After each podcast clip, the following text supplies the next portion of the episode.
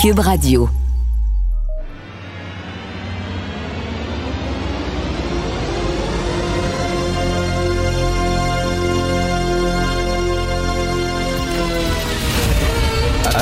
Attention, cette émission est laissée à la discrétion de l'auditeur. Les propos et les opinions peuvent choquer. Peuvent choquer. Oreilles sensibles s'abstenir. Richard Martineau. Martino. Un animateur pas comme les autres. Richard Martineau. Cube Radio. N'oubliez pas de changer. N'oubliez pas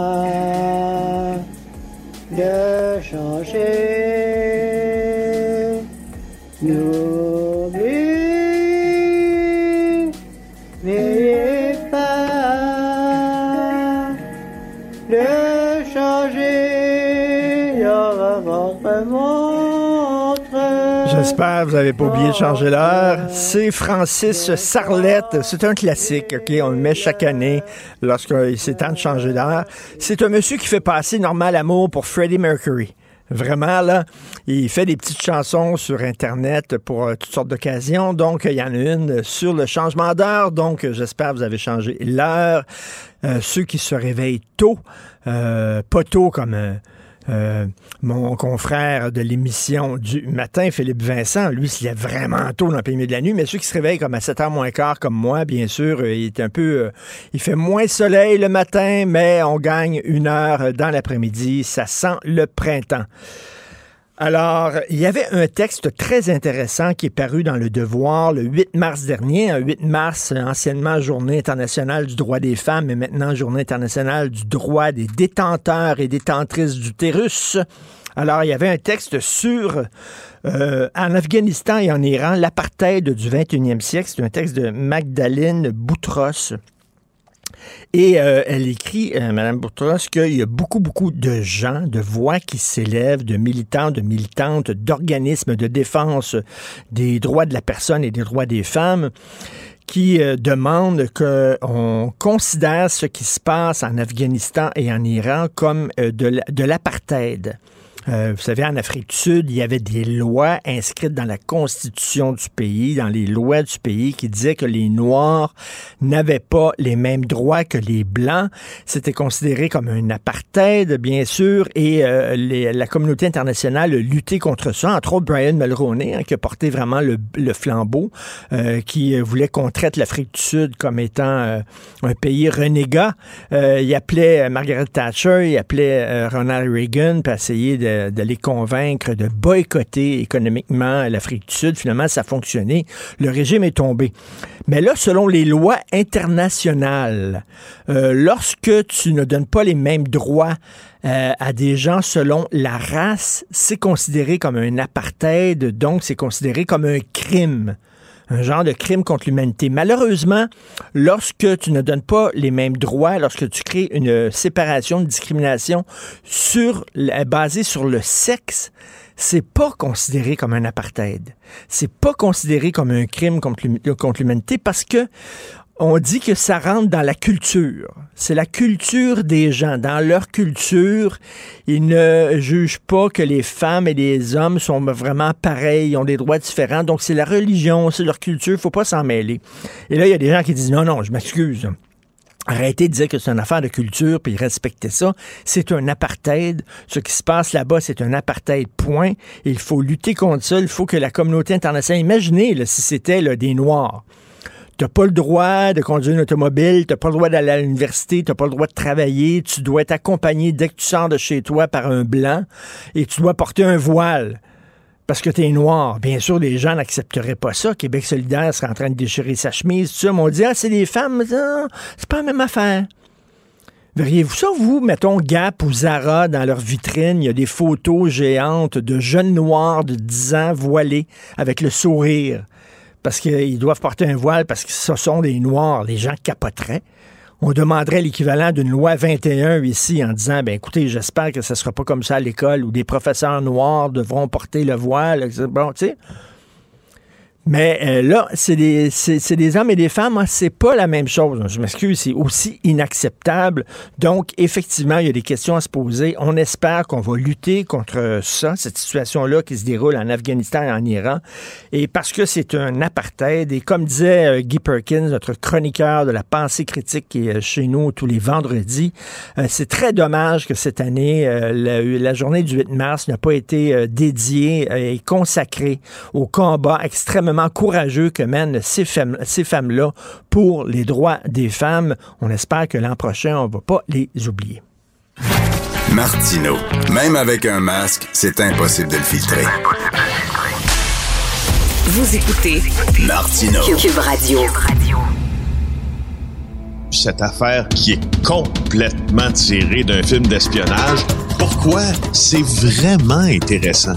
On peut pas dire l'inverse. Donc, la drogue, c'est non. Un journaliste d'enquête, pas comme les autres. Félix Séguin. Alors, il y a bien, bel et bien eu de l'ingérence dans les élections de la part des fameux postes de police chinois. C'est ce qu'on apprend aujourd'hui par le bureau d'enquête, Félix. Ben oui, Sarah Maud Lefebvre qui revient avec euh, la seconde partie de son reportage sur, entre guillemets, les postes de police chinois sous enquête euh, de la GRC dans la région du Grand Montréal. Ça a été confirmé par le corps de police fédéral. Alors, vous vous en rappelez, hein, un organisme là du service à la famille chinoise du Grand Montréal et le centre Sino-Québec euh, de la rive sud, là, à Brossard, sont en fait, selon les prétentions de la GRC ou selon les plaignants qui sont adressés à eux, aussi des fameux commissariats clandestins, comme l'avait révélé cet organisme espagnol il y a de ça euh, quelques mois. Alors j'entendais ce, ce week-end plusieurs souffler le, le, chaud et le froid quant à, aux réelles intentions euh, des participants et puis des administrateurs de cet organisme. Il est vrai que l'organisme possède euh, des conseils d'administration. Il est vrai que jusqu'à preuve du contraire, Xi Xili, la conseillère municipale de Brossard qui dirige les deux centres soupçonnés d'être ces postes de police-là, légalement, n'a été accusé de rien. Mais regardez ce que Sarah Maud Lefebvre nous apprend aujourd'hui. Il y a des messages qui ont été rédigés ben euh, en chinois simplifié ou en mandarin, plutôt sur le compte WeChat du service à la famille chinoise du Grand Montréal, du Centre Sino-Québec, de la Rive-Sud. Les deux organismes ont mis de l'avant des candidats, ou, des candidats au détriment de d'autres aux dernières élections municipales automne 2021. Alors, il était explicitement recommandé de voter pour deux parties du candidat de la coalition de, la coalition Brossard, donc Zigzili. Alors, ça, c'est une chose, c'est au provincial. Et la seconde, ben, euh, c'est aussi euh, c'est aussi aux élections, euh, euh, aux dernières élections, au dernier scrutin général euh, au Québec. On retrouve deux messages qui portent sur les candidats de la coalition Avenir Québec et du Parti libéral du Québec, très susceptibles, entre guillemets, de gagner dans la ville de Brossard. On dit, nous souhaitions que vous profitez de cette occasion en faisant un choix qui bénéficiera, bénéficiera plutôt à vous-même ainsi qu'à la communauté. Fin des guillemets. Alors, je trouve ça intéressant de voir que cette influence, en tout cas, semble se mesurer objectivement. Souviens-toi de Mme Lambropoulos, on en parle depuis quelque temps, mais Mme Lambropoulos de la communauté grecque, lorsqu'elle s'était présentée euh, aux élections euh, euh, au Québec, dans un arrondissement, la communauté grecque avait demandé justement à ses membres de voter pour elle parce qu'elle était grecque. C'est ce que M. Parizeau avait appelé le vote ethnique. C'est ça, il faut voter elle, euh, il faut voter pour elle parce qu'elle fait partie de notre groupe ethnique, là. C'est ça. Oui, et c'est aussi de la, ça devient aussi de la partisanerie euh, pure et dure, même si euh, les deux centres euh, là voués à la à la préservation, à l'aide plutôt de la, à la famille chinoise, ni à être partisans, ça semble être le cas. Maintenant, là la question, l'autre question que je me posais, c'est est-ce que ces, ces tentatives d'influence-là ont quel résultat réel, en fait, ben ou ont quelle application réelle dans la vie de tous les jours euh, de ces gens qui sont exilés, qui sont qui sont exilés de la Chine ou qui ont décidé d'immigrer là par les canaux réguliers au Canada? Ça, c'est l'autre question que je me pose. La, la, seconde, je ne comprends pas pourquoi Xixili n'a pas encore pris parole. Ben, c'est incroyable quand même. Ça jouit d'un certain respect, Richard. Ben oui, mais euh, cette dame-là, elle est conseillère municipale, elle dirige ben cet organisme-là et l'organisme qu'elle dirige euh, demande aux gens de voter pour elle. Elle est en business, celle-là, là? Ben, ouais, mais, surtout en business, parce que jusqu'à temps qu'elle ne prend pas parole aussi, euh, ça tout ça peut encourager, euh, euh, tu sais, bon, une, une sinophobie, une, une peur de l'autre, une peur des, des Chinois qui sont ici, qui évidemment, comme la majorité des expatriés, ben, vivent une vie tout à fait normale dans leur pays d'accueil. En attendant, il faut entendre Madame euh, Xixili. En tout cas, Ben moi, oui. j'ai, j'ai- je veux vraiment entendre ses justifications. C'est la première des choses. La seconde, c'est que tu sais que c'est, c'est comme on a eu des éclair, un éclairage aussi là-dessus en fin de semaine assez intéressant. Ces euh, fameux postes clandestins servent aussi à fournir, entre autres, des fois des permis de conduire euh, et puis des documents légaux chinois pour euh, les ressortissants qui viennent les voir. Encore là, en regardant bien les règles qui régissent l'implantation de tels comptoirs ou de tels centres de services au Canada, il faut que ça se fasse sous l'égide d'un consulat ou d'une ambassade, ces affaires-là, euh, Hmm. selon les lois canadiennes. Tu peux pas ouvrir au coin de la rue, euh, que tu sois de n'importe euh, de n'importe quel pays, je sais pas, moi, de- de- de- les Pakistanais, un Pakistanais Ben oui. peut pas ouvrir un bureau en donnant des permis pakistanais puis des documents légaux pakistanais au coin de la rue. Il faut que ça soit sous l'égide du consulat ou de l'ambassade. Ben oui, ça. non, non, c'est ça, ça sent assez mauvais. On a très hâte qu'elle, justement, prenne la parole et commente ça. Un nouveau procès pour le plus vieux condamné à mort de la planète. Ouais, parce que je t'en parle parce que on porte souvent euh, le Japon hein, en odeur de sainteté, euh, mais il faut bien savoir aussi que le système euh, judiciaire et carcéral par extension, parce qu'on en a affaire au système judiciaire, après on a souvent affaire au système carcéral, est extrêmement euh, sévère et dans certains cas répressif. Les conditions des détenus, j'y suis allé moi-même. Euh, franchement, c'est pas beau. Euh, Ah. Alors là, le, le plus vieux condamné euh, à mort au monde vient d'obtenir la révision de son procès. C'est un homme de 87 ans euh, qui, 60 ans après sa condamnation pour meurtre, vient d'apprendre qu'on va reviser justement sa cause. Mais ce qui s'est passé dans, dans, en fait, dans sa vie, plutôt dans la vie de cette cause-là, c'est assez incroyable. Il s'appelle Iwao Akamada. Euh, c'est un ancien boxeur, ok? Euh, et euh, en 1968, il a été condamné à la peine capitale car il aurait assassiné son patron et trois membres de la famille de son patron. Il a avoué le crime après des semaines d'interrogatoire en détention. Après, il s'est rétracté et là, il, il ne cesse de clamer son innocence depuis. La peine a été confirmée en 1980. Mais regarde bien ce qui s'est passé. En 2014, il y a un, 2000 un test d'ADN euh, qui jette un doute vraiment important sur sa culpabilité. Donc là, on n'est plus vraiment sûr que c'est lui. Alors, euh, on décide de lui offrir un nouveau procès. On le remet en liberté. En 2018, coup de théâtre, on en appelle sur le parquet et la plus haute cour de Tokyo remet en cause la fiabilité du test qui venait de le faire remettre en liberté et annule la décision de 2014. Alors, Mais- Monsieur Akamada, au fond, a été condamné à mort, a été euh, relaxé par la justice en attente d'un nouveau procès, repris, recondamné à mort, et là, aujourd'hui, en 2023, euh, relaxé une dernière fois parce que, justement, on n'est pas sûr que la preuve est si bonne Citoyen. contre lui. Mais- mais- mais- Non, non, mais son, son- la première condamnation à mort euh, remonte à quand? 68. 68, ils sont, sont pas vite sur le piton pour euh, exécuter leurs euh, prisonniers. Hein? En Non, 68, le gars est condamné à mort, puis en 2014, il est encore en vie. Ben, c'est ça. Alors, tous ceux qui, tous les, tous les tenants et euh, qui, qui, qui tiennent énormément, justement, les tenants qui tiennent Drôle. énormément à la peine Drôle, de euh, mort. drôle de pour procès. Ben oui, tout à fait. Merci beaucoup, Félix. On se reparle demain, Félix Seguin du bureau d'enquête. Salut, bye. Martineau, il n'y a pas le temps pour la controverse. Il a jamais coulé l'eau sous les ponts. C'est lui qui la verse. Vous écoutez Martineau. Cube, Cube Radio. Cube Radio. Cube Radio. En direct à LCN. 45 on va rejoindre Richard Martineau à Cube Radio. Salut Richard. Salut Jean-François. Écoute, quand j'étais jeune, il y avait une tradition assez particulière qui était les enterrements de vie de garçon. Je sais pas si tu avais vécu ça, mais tu sais, on attachait des gars Ouais. en croix dans des boîtes de camions, puis on leur euh, versait toutes sortes de patentes sur la tête, de la bière, du ketchup et tout ça. C'était vraiment épouvantable. Euh, c'est terminé. Il y en a plus de ça. C'est une tradition. Mais il y a une autre tradition qui persiste malgré tout. C'est faire des tours de motoneige. Paf! Complètement paf.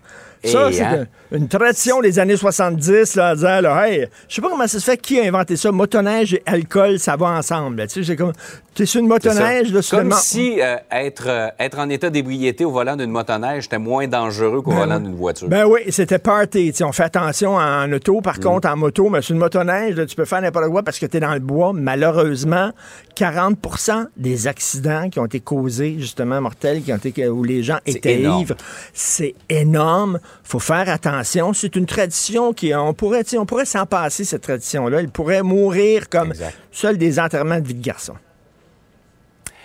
Euh, Richard, on va euh, retourner sur la route justement pour parler de nos nids de poules. hein. Quand on passe dans un nid de poule, on veut réclamer à la ville. Euh, semble-t-il que c'est plus facile à dire qu'à faire. Mais là, il y a un automobiliste qui a gagné son combat contre le ministère des Transports. C'est mon idole, Brittany Ménard. Alors, c'est une Lavalloise. Écoute, là, ces temps-ci, t'as vu, là, ça commence à dégeler sur les routes. Il n'y a, plus de- il y a plus de neige. C'est fou.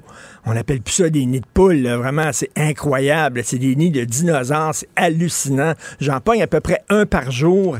Et elle, bon, euh, le 4 mars 2022, elle a vraiment tombé sur un nid de poule. Regarde, ça, ces trous-là, c'est incroyable. Elle, bon, son auto a été endommagée. Elle a voulu euh, poursuivre le ministère des Transports, mais là, je ne connaissais pas ça, moi. L'article 30 de la loi sur la voirie qui dit que le ministère des Transports n'est pas euh, responsable du préjudice causé par l'état de la chaussée aux pneus ou au système de suspension d'un véhicule automobile. Toi, si tu déneiges pas ton escalier devant chez toi, si tu le déglaces pas, tu reçois des invités et l'invité tombe dans l'escalier, peut te poursuivre Ouais. et va gagner, OK? Mais par contre, les routes, non, ça, l'État est pas responsable. Je m'excuse, ça n'a pas de maudit bon sens. Comme si les routes, c'était pas leur responsabilité. Ben, c'est la responsabilité de quoi, là? Moi, je reviens tout le temps là-dessus. La devise du Québec, c'est shit happens. Il n'y a, pas personne de responsable, il n'y a pas personne d'imputable. Non, la- Elle- tu nous l'as dit l'autre fois, la devise du Québec, c'est ça aurait pu être pire. ça aurait pu être pire. Ça aurait pu être des trous encore plus gros que ceux-là et plus profonds. C'est ça. Donc, elle, elle a demandé euh, au ministère du Transport, est-ce qu'il y a déjà eu des gens qui avaient, qui s'étaient plaints de ce trou-là? Effectivement, au cours des jours précédant son accident, il y a eu cinq signalements, cinq euh, personnes Mhm. qui ont appelé en disant, faites quelque chose, mettez du scélépoté, n'importe quoi. Pouvez-vous, s'il vous plaît, un peu boucher, ne serait-ce que temporairement, ce trou-là? Donc, elle a gagné. Mais là, le ministère des Transports euh, va en appel de la décision. Ils sont pas contents. Eux autres ne veulent pas être responsables. Écoute, hein, ils veulent pas être responsables. Qui serait responsable alors? C'est leur job à eux autres de boucher les Donc, bravo. Euh, 449 dollars et 55 que ça coûtait sa réparation. Et l'autre jour, euh, l'année passée, j'étais tombé dans un... Il y, a- un gars qui est en train... Il y a un gars qui est en train de, changer son pneu euh, un petit peu en avant de moi et euh, je roule et paf! Je tombe dans un trou et moi aussi, euh, mon pneu crevaison, je me, mets, je me mets de côté. Et le gars, lui, 15, 15 secondes avant moi, était tombé dans le même trou. Écoute, on était là, deux, trois automobilistes à être tombés là-dedans. À un moment donné, pouvez-vous, s'il vous plaît, réparer? Ça n'a pas de sens, l'état des routes au Québec. Ça n'a aucun sens. Ils ont beau nous dire, c'est à cause de l'ampleur, la, la différence du climat puis des températures. S'il vous plaît. Euh, au Nouveau-Brunswick, c'est pas comme ça. En Ontario, c'est pas comme Non, ça. Ils ont des belles Ontario, routes. Et ouais. ici, c'est des routes n'importe comment. Absolument. Il faut se battre pour se faire indemniser par la suite lorsqu'on Ben oui. euh, on brise nos voitures à passer là-dedans. Euh, Richard, tu te demandes, euh, ça fait grand bruit, là, ce qui est sorti il y a quelques semaines, ce scandale des, des initiations dégradantes. Ça a bougé au Québec, mais en Ontario, il s'est rien passé. Ben ouais, pourtant, il y a des poursuites hein, de la part de joueurs euh, contre les associations de hockey junior du Québec, de l'Ontario de l'Ouest du Canada. Monsieur Gilles Courteau, lui, a perdu sa job, a dû démissionner. On le sait, celui qui était à la tête de la Ligue de hockey junior majeur du Québec. David Branch, qui est à peu près l'équivalent de Monsieur Courteau, lui, il dirige la Ligue de hockey de l'Ontario, Monsieur Branch, depuis plusieurs années. Lui s'en sort très bien. Euh, il n'y a, a pas eu de problème, et dans l'Ouest canadien non plus. Et là, je m'excuse, mais les, ini- les initiations complètement débiles euh, qui ont fait la manchette des journaux, euh, c'était pas seulement au Québec. Même qu'on Souviens-toi. disait, Richard, que c'était essentiellement à l'extérieur du Québec. Nous, on, on a poussé ça plus loin, mais ailleurs, ils Ben, n'ont pas c'est fait grand-chose avec ça. Souviens-toi, il y a quelques années, on avait dit, euh, même ça faisait la première page du magazine Maclean's en disant le Québec est la province la plus corrompue parce que, bon, on était en Ouais. pleine commission Charbonneau, puis bon, nous autres, on, nous autres, on les sort, les poubelles. Sais, on fait le ménage, on fait des commissions d'enquête. Il y a des gens qui perdent leur job. C'est certain que ça a l'air pire au Québec. Ça a l'air pire au Québec parce qu'on fait la job. On, on- on- on en parle, tu sais. Il y a de la corruption en Ontario, je m'excuse, mais il n'y a pas eu de commission d'enquête comme nous autres. Ils n'en ont pas parlé pendant les jours comme nous autres. Nous autres, les vidanges, ils les cachent. Nous autres, on les monte en public. Fait qu'on a l'air pire que les autres provinces, mais finalement, c'est pas ça. C'est parce que nous autres, on fait la job. M. Courteau, il a perdu sa job parce qu'il méritait de perdre sa job. M. Branch aussi, peut-être qu'il méritait de perdre sa job, mais là-bas, on met ça sous le tapis. Donc, ils ont l'air plus propres et ils ont, ils ont rien à se reprocher, alors qu'absolument pas. Comme tu le dis, ça a l'air que c'était même pire dans les autres provinces qu'au Québec. Comment ça se fait que lui n'ait pas perdu sa job? Grosse question. Là-dessus, on a fait le travail. hey, Richard, passez une belle Merci, journée. bonne journée tout le monde. Bye. Salut. Martino. Le cauchemar de tous les woke.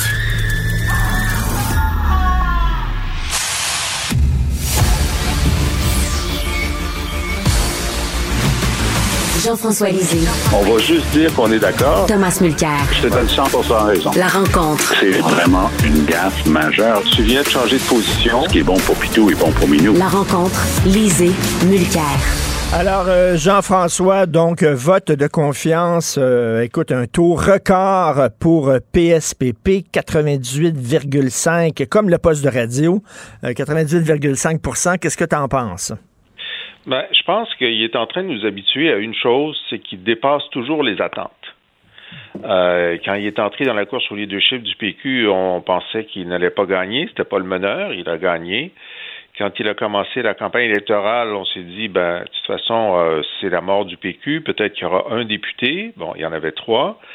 Il a, il a surpris au débat. euh, il a surpris euh, ensuite avec le serment. On s'est dit, bon, ben, c'est gentil, mais après deux semaines, il faudrait quand même changer de, sujet. Il n'a pas changé de sujet. Il a réussi à changer la loi, à faire changer la loi par le gouvernement.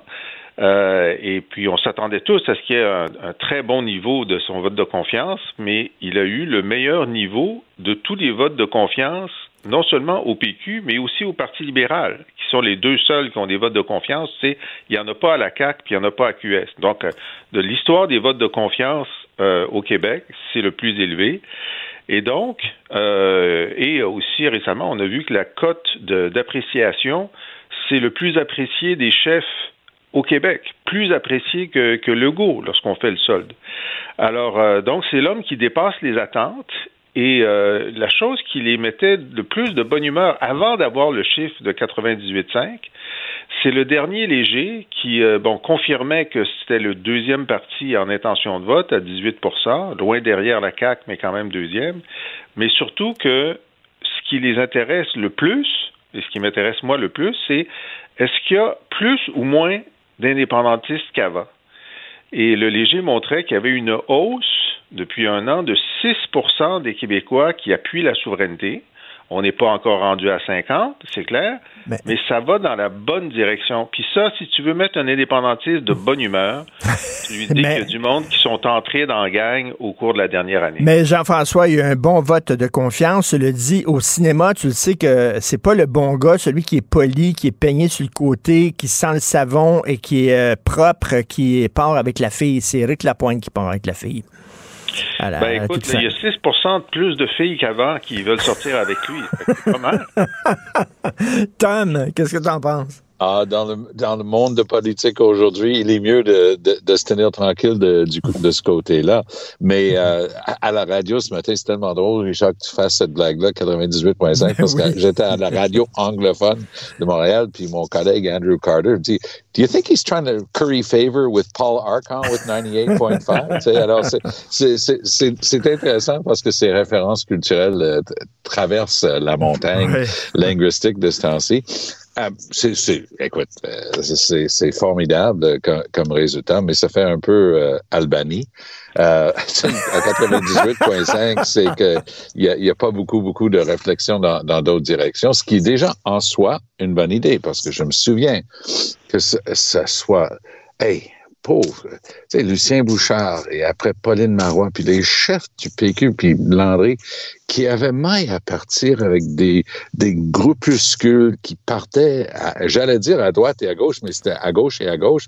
Mais il y a, y a quand même une partie de tout ça qui est intéressante, parce que du point de vue, justement, de Jean-François de tantôt, OK, il y a plus de Québécois qui disent, on est prêt pour le grand saut. Très bien. Après, ben, c'est toujours splitté entre QS et le Parti québécois. Ce soir, c'est Henri-Sainte-Anne. Oui. Moi, évidemment, on va essayer de trouver une bonne nouvelle pour le Parti québécois là-dedans parce que ce ne serait pas difficile. Aux dernières élections générales, début octobre, ils, ils ont eu moins de 10% dans Saint-Henri-Sainte-Anne. Donc, peut-être ils vont faire 11-12 puis ils vont créer victoire, tant mieux. Mais la réalité, c'est que le vote souverainiste est vraiment partagé entre Québec solidaire et le Parti québécois. Puis j'entends aucun début de solution euh, à, ce- à cette- à ce Et problème. pourtant, pourtant, écoute, est-ce que c'est vraiment un parti souverainiste, Québec solidaire?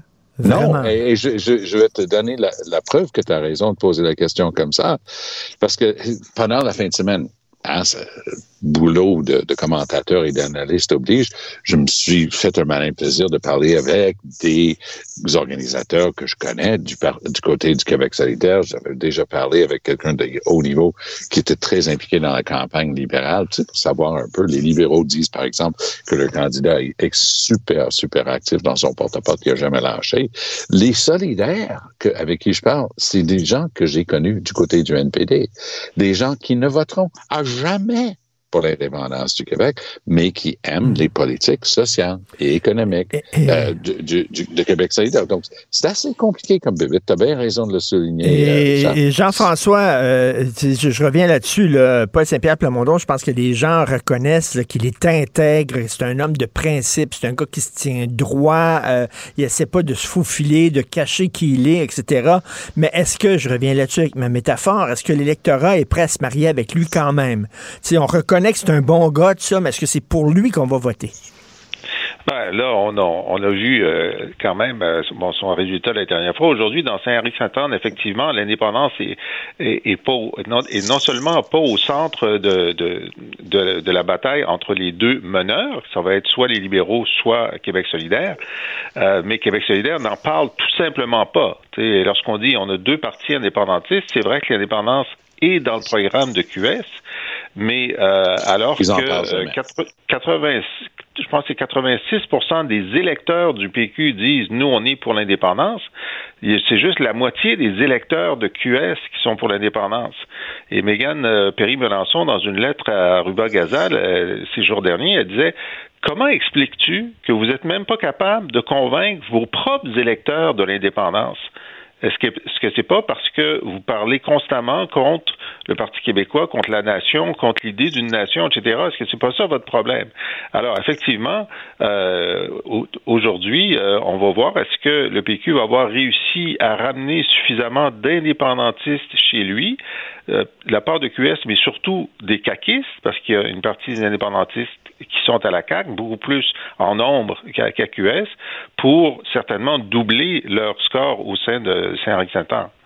Euh, écoute, euh, Tom, tu veux parler de l'annulation, l'abandon, en fait, du spectacle Décembre qui était présenté depuis, mon Dieu, euh, près de 20 ans à la Place des Arts. Euh, la, la porte-parole libérale en matière de, cu- de culture, Mme euh, Setloakwe, elle a, elle a fait une sortie qui t'a impressionné là-dessus.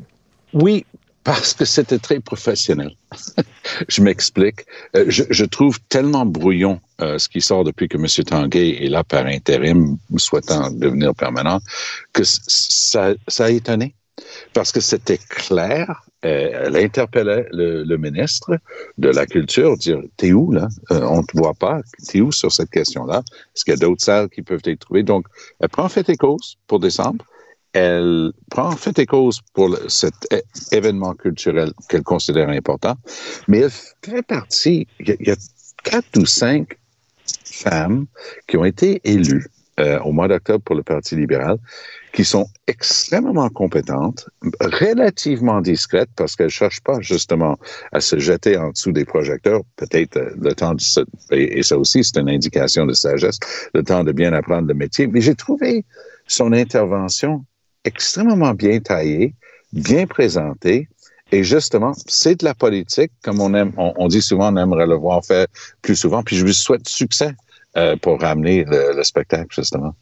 Qu'est-ce que tu en penses de l'abandon de ce spectacle-là, euh, Jean-François? Il y a des gens qui, comme moi, moi j'ai écrit, Mathieu Bocoté écrit là-dessus en disant, bon, mes craintes, c'est qu'on, on, on- c'était un, spectacle qui euh, célébrait les traditions de Noël, et mes craintes, c'est qu'on en fasse tellement un spectacle euh, ouvert à la diversité, qu'on perde tout ce qui est québécois là-dedans.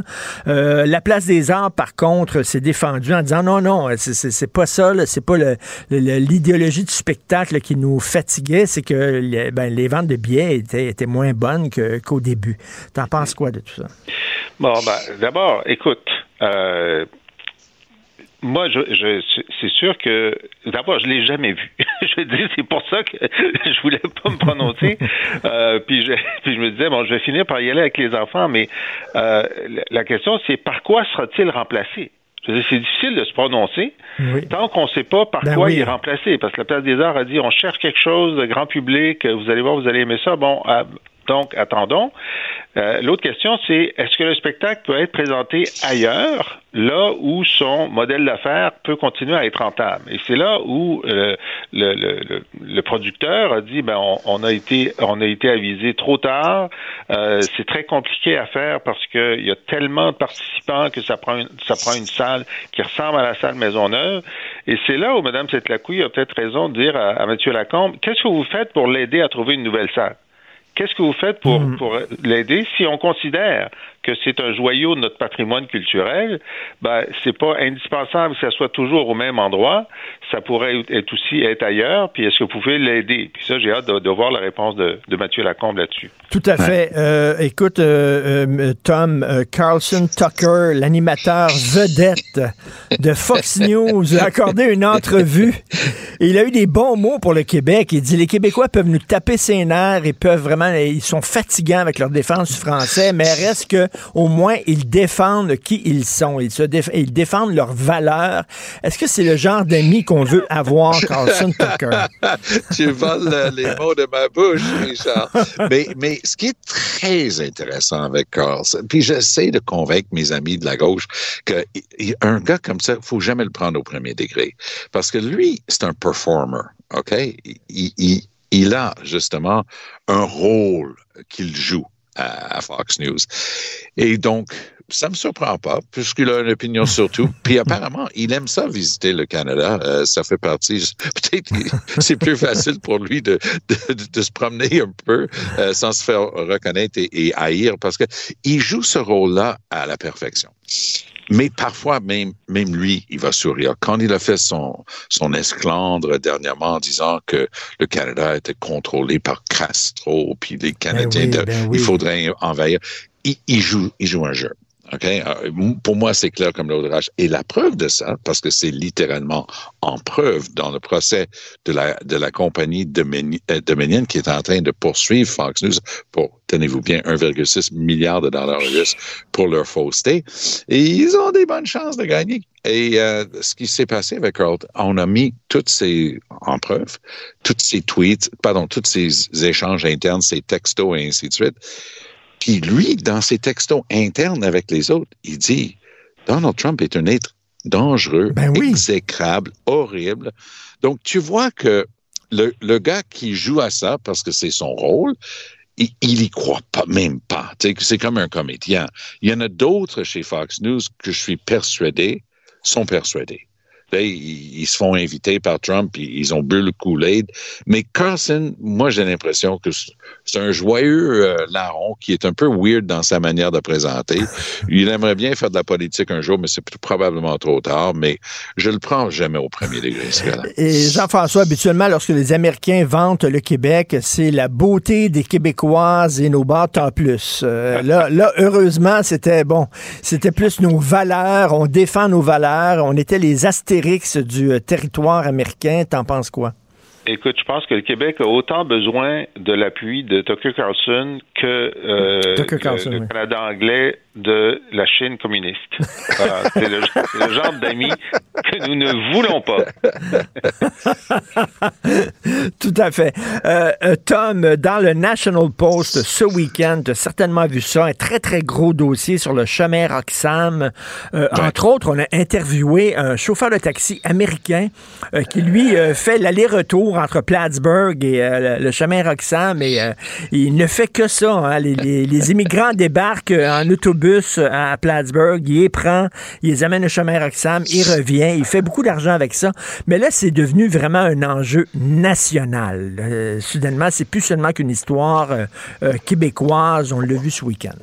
Oui, et c'est pour ça que, toujours euh, de mon point de vue, mais avec les indices qu'on a, j'ai quand même bon espoir qu'on va avoir du mouvement là-dessus lors de la visite de Biden. Parce qu'il y a Ah cette fameuse déclaration de Marco Mendicino, notre euh, ministre de, de, de l'insécurité. Et euh, lui, lui, il dit non, non, non, j'ai j'ai presque un deal. Donc, il y a quelque chose qui se trame. Par ailleurs, comme Jean-François le, le fait remarquer à chaque fois, c'est écrit dans l'entente sur le tiers pays sûr qu'on peut suspendre son application. On l'avait fait lors de la pandémie. Alors, il y a certainement des choses à faire, mais je me permets juste pour enchérir là-dessus, parce que ça fait partie du dossier, un important papier aujourd'hui qui démontre qu'il y a une compagnie qui s'est fait donner un contrat faramineux de l'ordre de 50 millions de dollars pour veiller à la sécurité des gens qui sont retenus lorsqu'ils traversent la frontière. Donc, la plupart vont être mis dans des hôtels et tout ça. Il faut, quand- même avoir de la surveillance. Mais il y a d'autres qui sont carrément mis dans une... On peut pas utiliser le terme prison correctement, Mhm. mais, mais c'est tout comme. Mais cette compagnie-là, c'est tout croche. Ce qui sort dans les journaux, c'est, c'est- ça marche pas du tout. Puis ça me rappelle la fameuse app Arrive Can, là, Arrive Can, pour laquelle ils avaient payé encore une fois quelque chose. 50 millions, ça a l'air d'être juste le prix de- des contrats qu'on donne demain au fédéral, et sans jamais avoir de résultats. Puis c'est très préoccupant. Ça veut dire que non seulement on a tous les problèmes à la frontière, non seulement on a tous les problèmes de fournir l'école, le gîte, et ainsi de suite, et les services de santé, mais en plus, pour ceux qui doivent être euh, détenus, ben, c'est du grand n'importe quoi. Ça, ça devrait préoccuper l'ensemble du pays. Euh, Jean-François, maintenant que c'est une histoire nationale, là, soudainement, on dirait que ça va bouger. Quand c'était rien que le Québec, on s'en foutait un peu. Écoute, moi, je reste très sceptique. Là, au moins, on a une date de l'avenue de, de, de M. Biden. Euh, on va voir s'il y a vraiment du mouvement. On va avoir une conférence de presse. Eux, tu sais, euh, la semaine dernière, on parlait de, de l'augmentation du nombre de gens qui traversent la frontière dans le sens inverse de façon régulière, c'est-à-dire du Canada vers les États-Unis. Euh, des représentants du nord du, des États-Unis s'étaient plaints de cette augmentation. Euh, il y en avait 50 000 seulement pour les deux premiers mois de l'année. Euh, et immédiatement, le gouvernement américain a augmenté le nombre de douaniers pour faire des euh, euh, pour faire des, des interpellations à la frontière. Alors donc, c'est clair que ça fait partie du dossier. Il, il- il se, se préoccupe de ça. Euh, maintenant, si euh, ça les intéresse pas tant que ça, les Américains, de modifier l'entente, qu'est-ce qu'ils vont nous demander en échange? Parce que ils sont très bons négociateurs. Euh, je pense que c'était euh, lequel de nos premiers ministres, je pense que c'était Laurier qui avait dit les Américains, ce qu'ils ont, ils le gardent, ce qu'ils n'ont pas, ils le veulent. Hein? Alors, euh, donc, qu'est-ce qu'ils veulent en échange? Ben, peut-être qu'ils voudront qu'on rétablisse les visas pour les, les visiteurs Ouais. mexicains. Ouais, ouais, Parce que il- c'est- le fait qu'il n'y ait pas de visa pour les visiteurs mexicains, certains Mexicains euh, utilisent ça pour venir au Canada puis ensuite traverser aux États-Unis en contournant la difficulté de la frontière sud. C'est Harper qui avait imposé des visas euh, et ensuite M. Trudeau les a les a enlevés. Ça a provoqué une augmentation de, de- des visites, mais c'est ce qu'on voulait parce qu'on on voulait pas des on voulait pas des irréguliers, on voulait des, gens qui visitent le Canada, qui sont des touristes, etc. Il y a une classe moyenne mexicaine qui s'intéresse euh, à nous, ben c'est très bien. Mais à travers euh, ce, ce nombre-là, ben il y en a qui utilisent euh, le passage pour euh, leur vrai objectif, qui est les États-Unis. Alors est-ce que M. Trudeau céderait là-dessus? en échange euh, d'une modification de la euh, de l'entente des, des pays tiers sûrs, à voir. Euh, Est-ce qu'on sait quand M. Biden va venir? C'est le 27-28, non? 20, euh, 27, Oui, je 28. pense que Ah, c'est ça. OK, C'est, merci. ça tourne, c'est tout proche euh, du, du budget fédéral, euh, justement. OK, merci beaucoup à vous deux. Merci. On se reparle à demain. demain. Bonne journée. Très bientôt. Joignez-vous à la discussion. Appelez ou textez le 187 Cube Radio 1877 827 2346. Alors, il y avait un bon euh, dossier dans le journal 24 heures ce week-end. Le long de certaines rues de l'arrondissement Schlager-Maisonneuve à Montréal, on retrouvait de nombreuses affiches qui faisaient la promotion de sites web permettant de se faire livrer illégalement des champignons magiques directement à sa porte. On va en parler avec M. Jean-François Marie, directeur général de Cactus Montréal. Bonjour, M. Marie. Bonjour, Monsieur Martineau. Alors, c'est quoi ces sites-là exactement? Là? Ben, en fait, c'est des sites, euh, des sites en ligne là qu'on euh, on appelle généralement du marché gris là parce que c'est illicite, mais ça a l'air euh, des sites légitimes. Il y a ce genre de site-là existe euh, pour d'autres substances, là comme euh, le cannabis notamment. Il y a des, des magasins qui existent depuis plusieurs décennies pour le cannabis et même pour les stéroïdes, par exemple, qu'on peut retrouver euh, dans les ventes en ligne comme ça. OK, et c'est assez particulier quand même. Ce sont des sites illégaux. On ne sait pas exactement qui a mis ces affiches-là, qui les a in- installées. Non, non. En fait, c'est des, souvent des magasins basés en Colombie-Britannique ou, ou dans les provinces de l'Ouest. OK. Euh, ben justement, en parlant de Colombie-Britannique, vous savez ce qui se passe en Colombie-Britannique, bien sûr. On a décriminalisé la possession simple de drogue, de toutes les drogues.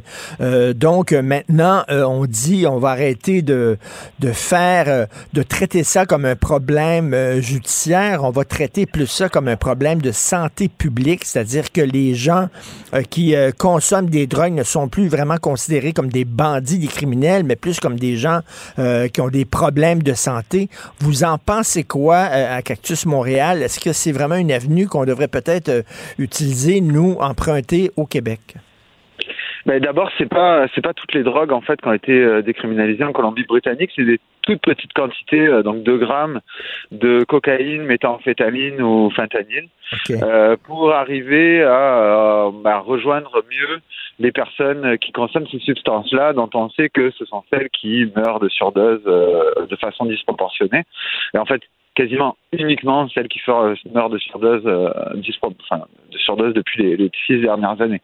Donc c'est sûr qu'au Québec, depuis la fin 2019, on est confronté à une crise de santé publique, là, avec plus de au-delà de 500 décès par année euh, de, au Québec euh, en raison des surdoses, et la majorité reliée à la consommation de fentanyl ou de stimulants comme la méthamphétamine ou la cocaïne.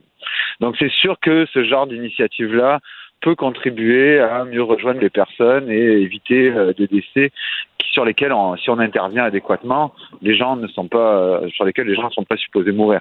À Cactus, notre réalité depuis 2019, elle a changé. On avait euh, dans notre salle de consommation peut-être une ou deux surdoses euh, majeures par mois, et maintenant c'est des phénomènes qui sont quotidiens, voire euh, plusieurs surdoses dans une journée qu'on va traiter à Cactus. Et les gens sortent toujours en vie de chez nous. Donc euh, c'est sûr que contrairement dans la communauté où si quelqu'un fait une surdose, il va mourir. quand on met en place des services en réduction des méfaits, en général, les gens vont survivre. Et si on pense sur un aspect de traitement, euh, quelqu'un qui meurt, euh, il arrêtera jamais de consommer. Euh, donc l'objectif de la réduction des méfaits, c'est faire en sorte que les gens restent en vie et une certaine qualité de vie pour que dans leur cheminement personnel, ils puissent avoir l'opportunité de, de, de résoudre leurs problèmes de dépendance. C'est ça, la réduction des méfaits, finalement, c'est d'arrêter d'être hypocrite. De toute façon, il y a des gens qui vont continuer à consommer des drogues. C'est très facile à trouver de la drogue. Donc, faisons en sorte que ces gens-là, ben, la consomment dans un contexte un peu plus sécuritaire, euh, c'est-à-dire euh, pour éviter les surdoses, euh, éviter aussi d'avoir des aiguilles souillées qui pourraient justement les rendre malades, leur donner le sida. C'est ça, parce que, écoutez, à côté d'ici, là, on est nous autres en face du parc Émilie Gamelin. Dans le stationnement, je stationne mon auto, je trouve régulièrement des, des- des aiguilles souillées par terre. Et l'autre jour, il y avait un contenant avec des aiguilles propres qui était à côté du stationnement et visiblement, c'était un organisme comme Cactus, j'imagine, euh, qui mettait ça euh, à, la portée euh, des gens qui se, qui se piquaient.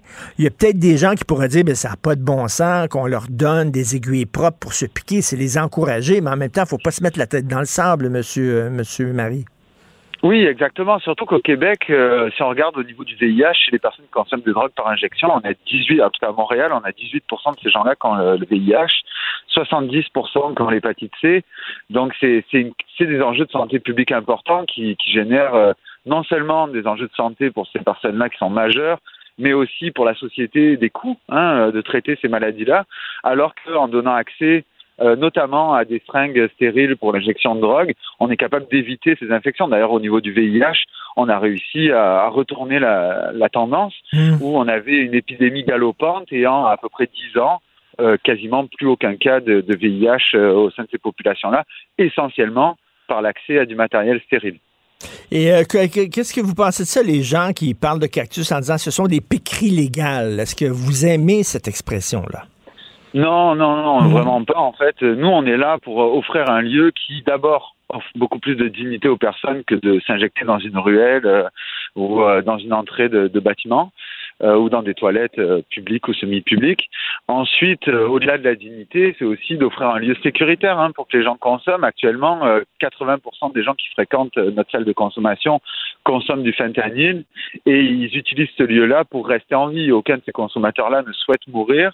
Euh, par contre, euh, ils, ont, ils consomment, ils ont des enjeux de dépendance et ils veulent euh, réussir à, à passer au travers et avoir une meilleure vie. Et, euh, et on réussit, hein, on réussit. À, on n'a jamais eu de décès dans les salles de consommation à Montréal comme ailleurs dans le monde de- depuis les 30 dernières années où ce type de salle-là existe.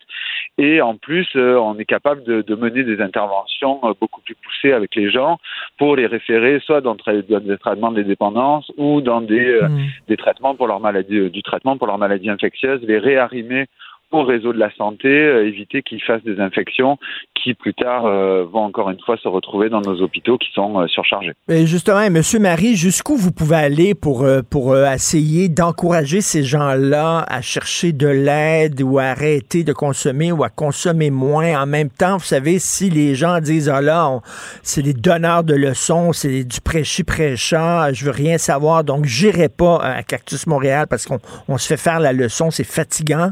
Euh, en même temps, si vous ne dites rien, euh, c'est peut-être pas un service leur rendre non plus. Euh, donc, la, la ligne est mince entre les deux, c'est-à-dire les amener euh, à, à changer un peu leurs habitudes sans non plus les écœurer. Alors, notre force, c'est la constance et la durée. Cactus, depuis 30 ans, est ouvert 7 jours sur 7 de nuit, quand personne d'autre n'est ouvert. Et c'est la théorie un peu de la porte ouverte, c'est-à-dire qu'on est là tout le temps pour ces gens-là. On développe un lien sur des décennies. hein. Il y a des gens qui fréquentent Cactus depuis 20 ans, euh, sont toujours là, et on est là quand ces gens-là veulent arrêter, sont prêts à faire des démarches. Parce que ça aussi, on- la, la science l'a démontré, les traitements forcés ne fonctionnent pas. Forcer quelqu'un à aller vers des issues de traitement, ça, ça mène à rien. C'est pour ça que des gens vont faire 10, 15, 20 thérapies et vont continuellement recommencer à consommer. Par contre, quand les personnes décident d'elles-mêmes d'arrêter de consommer, c'est là où notre aide est vraiment utile, puisque d'abord on est capable de les accompagner sur les autres sphères de leur vie que la dépendance, donc euh, les aider au niveau de leur démarche de justice, de leur démarche de santé, les accompagner même chez les médecins, etc., quand ils sont pas à l'aise de- d'aborder ces questions-là avec leur personnel, et de l'autre côté, de référer vers le milieu de la santé des services sociaux pour que ces personnes-là soient prises en charge. Et ce double accompagnement-là, avec des personnes avec qui ils ont développé des liens de conscience sur des années et des années, ça fonctionne. Des, des, des cas de, de réussite, on en a beaucoup. Et nous, en fait, Ah ce qui nous satisfait, c'est quand on les voit plus. Parce qu'en général, quand les gens arrêtent de consommer, ils viennent plus à Cactus. Ben oui. C'est sûr qu'on a toujours deux, deux types de situations. Soit les gens sont morts, malheureusement dans les dernières années ça arrive souvent, mais souvent les gens ne viennent plus chez nous parce qu'ils ont arrêté de consommer et ça c'est ce qu'on souhaite. Donc euh, et ça fonctionne. C'est pour ça qu'on est toujours là. euh, Ben, 30 ans bra- plus ben, tard, bravo, bravo. Ça fait combien de temps, Cactus? Alors Cactus c'est depuis 1989 Bon, ben, euh, qu'on existe et on reçoit 70 000 visites par année. Donc ça, ça parle ça parle par soi-même quoi. Ce Et- volume-là de personnes serait pas pas accompagné autrement. Et M. Marie, quand, lorsque ça a débuté, je me souviens, j'étais jeune journaliste, j'étais au journal Voir, et à l'époque, il y avait énormément de critiques. Les gens disaient, ben voyons donc, ça n'a pas de sens, aider des gens à euh, permettre à des gens de, de, de se piquer, de se shooter à l'héros. euh, bon, il y avait une résistance. Est-ce que vous pensez qu'aujourd'hui, les gens ont mieux compris euh, le, le, but d'organismes, la mission d'organismes comme Cactus, et que c'est mieux accepté? Mieux accepté, oui, clairement. Hein, on n'est plus du tout dans le même. euh, D'ailleurs, la réduction des méfaits en général est beaucoup mieux acceptée dans, dans, dans beaucoup de domaines. Hein. Même euh, dans le milieu de la santé, c'est une approche qui maintenant est utilisée. Oui, on a fait beaucoup de chemin, mais il y aura toujours des détracteurs parce que c'est une approche qui peut sembler contre-intuitive en fait. Euh, c'est- souvent, pour certains, ils vont penser qu'on va inciter les gens à consommer, à continuer à consommer, alors que en- dans notre domaine, on sait tous très bien que si on n'était pas là, les gens réutiliseraient des seringues souillées, Ben comme oui. c'était le cas euh, avant 89, euh, auraient des infections, seraient encore plus marginalisés euh, et euh, seraient dans des situations qui, euh, au niveau de la société en général, auraient un poids beaucoup plus lourd. Donc, euh, donc voilà. Non, non, mais bravo. euh, Vous avez même, euh, vous aviez même animé une assemblée euh, générale hein, de Cactus. Oui, oui, Euh, oui. Oui, oui, non, c'est- un organisme qui me tient à cœur. Écoutez, je vois tous les jours, mais tous les jours ici en venant travailler, euh, des jeunes toxicomanes. Ils n'ont pas choisi de l'être. Ils sont, ils sont en manque de dope. Ils, ils délirent dans la rue. Il y en a qui sont à quatre pattes, qui font des crises et tout ça. Faut aider ces gens-là. Faut, faut les amener. C'est pas, c'est pas par la, c'est pas par la répression policière qu'on fait ça. Là. Oui, exactement. Puis on est dans une société actuellement qui est très anxiogène. Les, beaucoup de, de gens plus jeunes n'ont pas de perspective euh, sur l'avenir, hein, que ce soit à cause Ouais. du climat, à cause de la situation économique. La Covid a fait beaucoup de mal, hein, même au niveau de la santé mentale, etc. Et actuellement, on en voit des conséquences dans le centre-ville de Montréal. Et c'est pas, et c'est en soutenant ces personnes-là qu'on va arriver à passer au travers euh, de ces enjeux-là. Ben, bravo pour votre excellent travail, M. Jean-François Marie, directeur général de Cactus Montréal. Et euh, ben là, j'espère que vous n'aurez pas à, à gérer euh, soudainement une explosion de consommation de champignons magiques à cause de ces, ces écriteaux-là. Non, je pense pas. Les gens euh, consomment déjà des champignons magiques et en général, ceux qui vont en ligne pour euh, les acheter sont les gens les plus informés sur ces questions. Merci beaucoup, M. Marie. Bonne journée. Merci. Merci beaucoup. Merci, au Au revoir. Martino. L'opinion populaire. Alors, euh, Paul Saint-Pierre Plamondon a fait face à un vote de confiance. C'est un vote de confiance record de la part des militants euh, du euh, PQ. C'est 98,5% Il est avec nous. Bonjour, Paul Saint-Pierre Plamondon. Bonjour. 98,5 Ça a l'air que Radio-Canada sont en maudit. Il aurait aimé ça que ce soit 95,1 ouais, non, je me, je me, je me suis assuré d'avoir le, le- le plus haut score possible. C'est-tu parce que c'est-tu parce que personne va avoir la job de toute façon, puis ils sont, sont bien contents que le chef soit là, là? Ben, c'est plus élevé que ce que je m'attendais. En même temps, il y a euh, quelque chose de vraiment pratique, de vraiment utile, c'est que avec cet espace-là, cette confiance-là, on a un vrai quatre ans de stabilité pour travailler sur une vision d'avenir, pour travailler à être pertinent le plus euh, excellent possible au jour le jour dans, dans l'actualité au quotidien. Donc, c'est un environnement de travail qui euh, est vraiment meilleur que ce qu'on a déjà vu à d'autres époques du Parti québécois où il y avait beaucoup de déchirements euh, en public. On n'est pas du tout là-dedans. Euh, on est au contraire devant un Parti québécois qui euh, avait beaucoup de fun. C'était une, fin de semaine, euh, c'était un samedi là, vraiment euh, rempli d'énergie, rempli de bonne humeur. Donc c'est sûr que c'est. euh, J'ai commencé mon discours en disant c'est un moment exaltant pour militer au Parti québécois. Et ce qui nous attend est très, très intéressant. Pourtant, c'est là, je lis euh, le texte de Gabriel euh, Côté dans le journal de Montréal où j'écris euh, le, le paragraphe, le premier paragraphe, quelques mois après que le Parti québécois a subi le pire revers électoral de son histoire, le chef a remporté son vote de confiance avec un appui record. Il y a peut-être des gens qui vont dire, ben là, c'est assez contradictoire quand même qu'on aime tant le chef que ça au PQ alors que c'était le pire revers électoral de l'histoire du parti. Euh, on dirait que là, c'est comme... euh, euh, c'est que c'est presque une victoire alors que c'était quand même le, le pire score du parti. Oui, bien, dans le contexte où on a effectué une remontée qui continue, dans le contexte aussi, tout le monde a pris acte qu'il y a une distorsion épouvantable au niveau du nombre de sièges parce que le mode de scrutin défavorise les partis qui sont présents un peu partout sur le territoire, qui ne sont pas concentrés dans quelques régions précises. Et en même temps, c'est ça la force du Parti québécois. Le Parti québécois a des membres partout au Québec, a une base de vote, a fini deuxième dans euh, un très, très grand nombre. En fait, on est le parti d'opposition à avoir fini deuxième dans le plus grand nombre de circonscriptions. On est présent partout.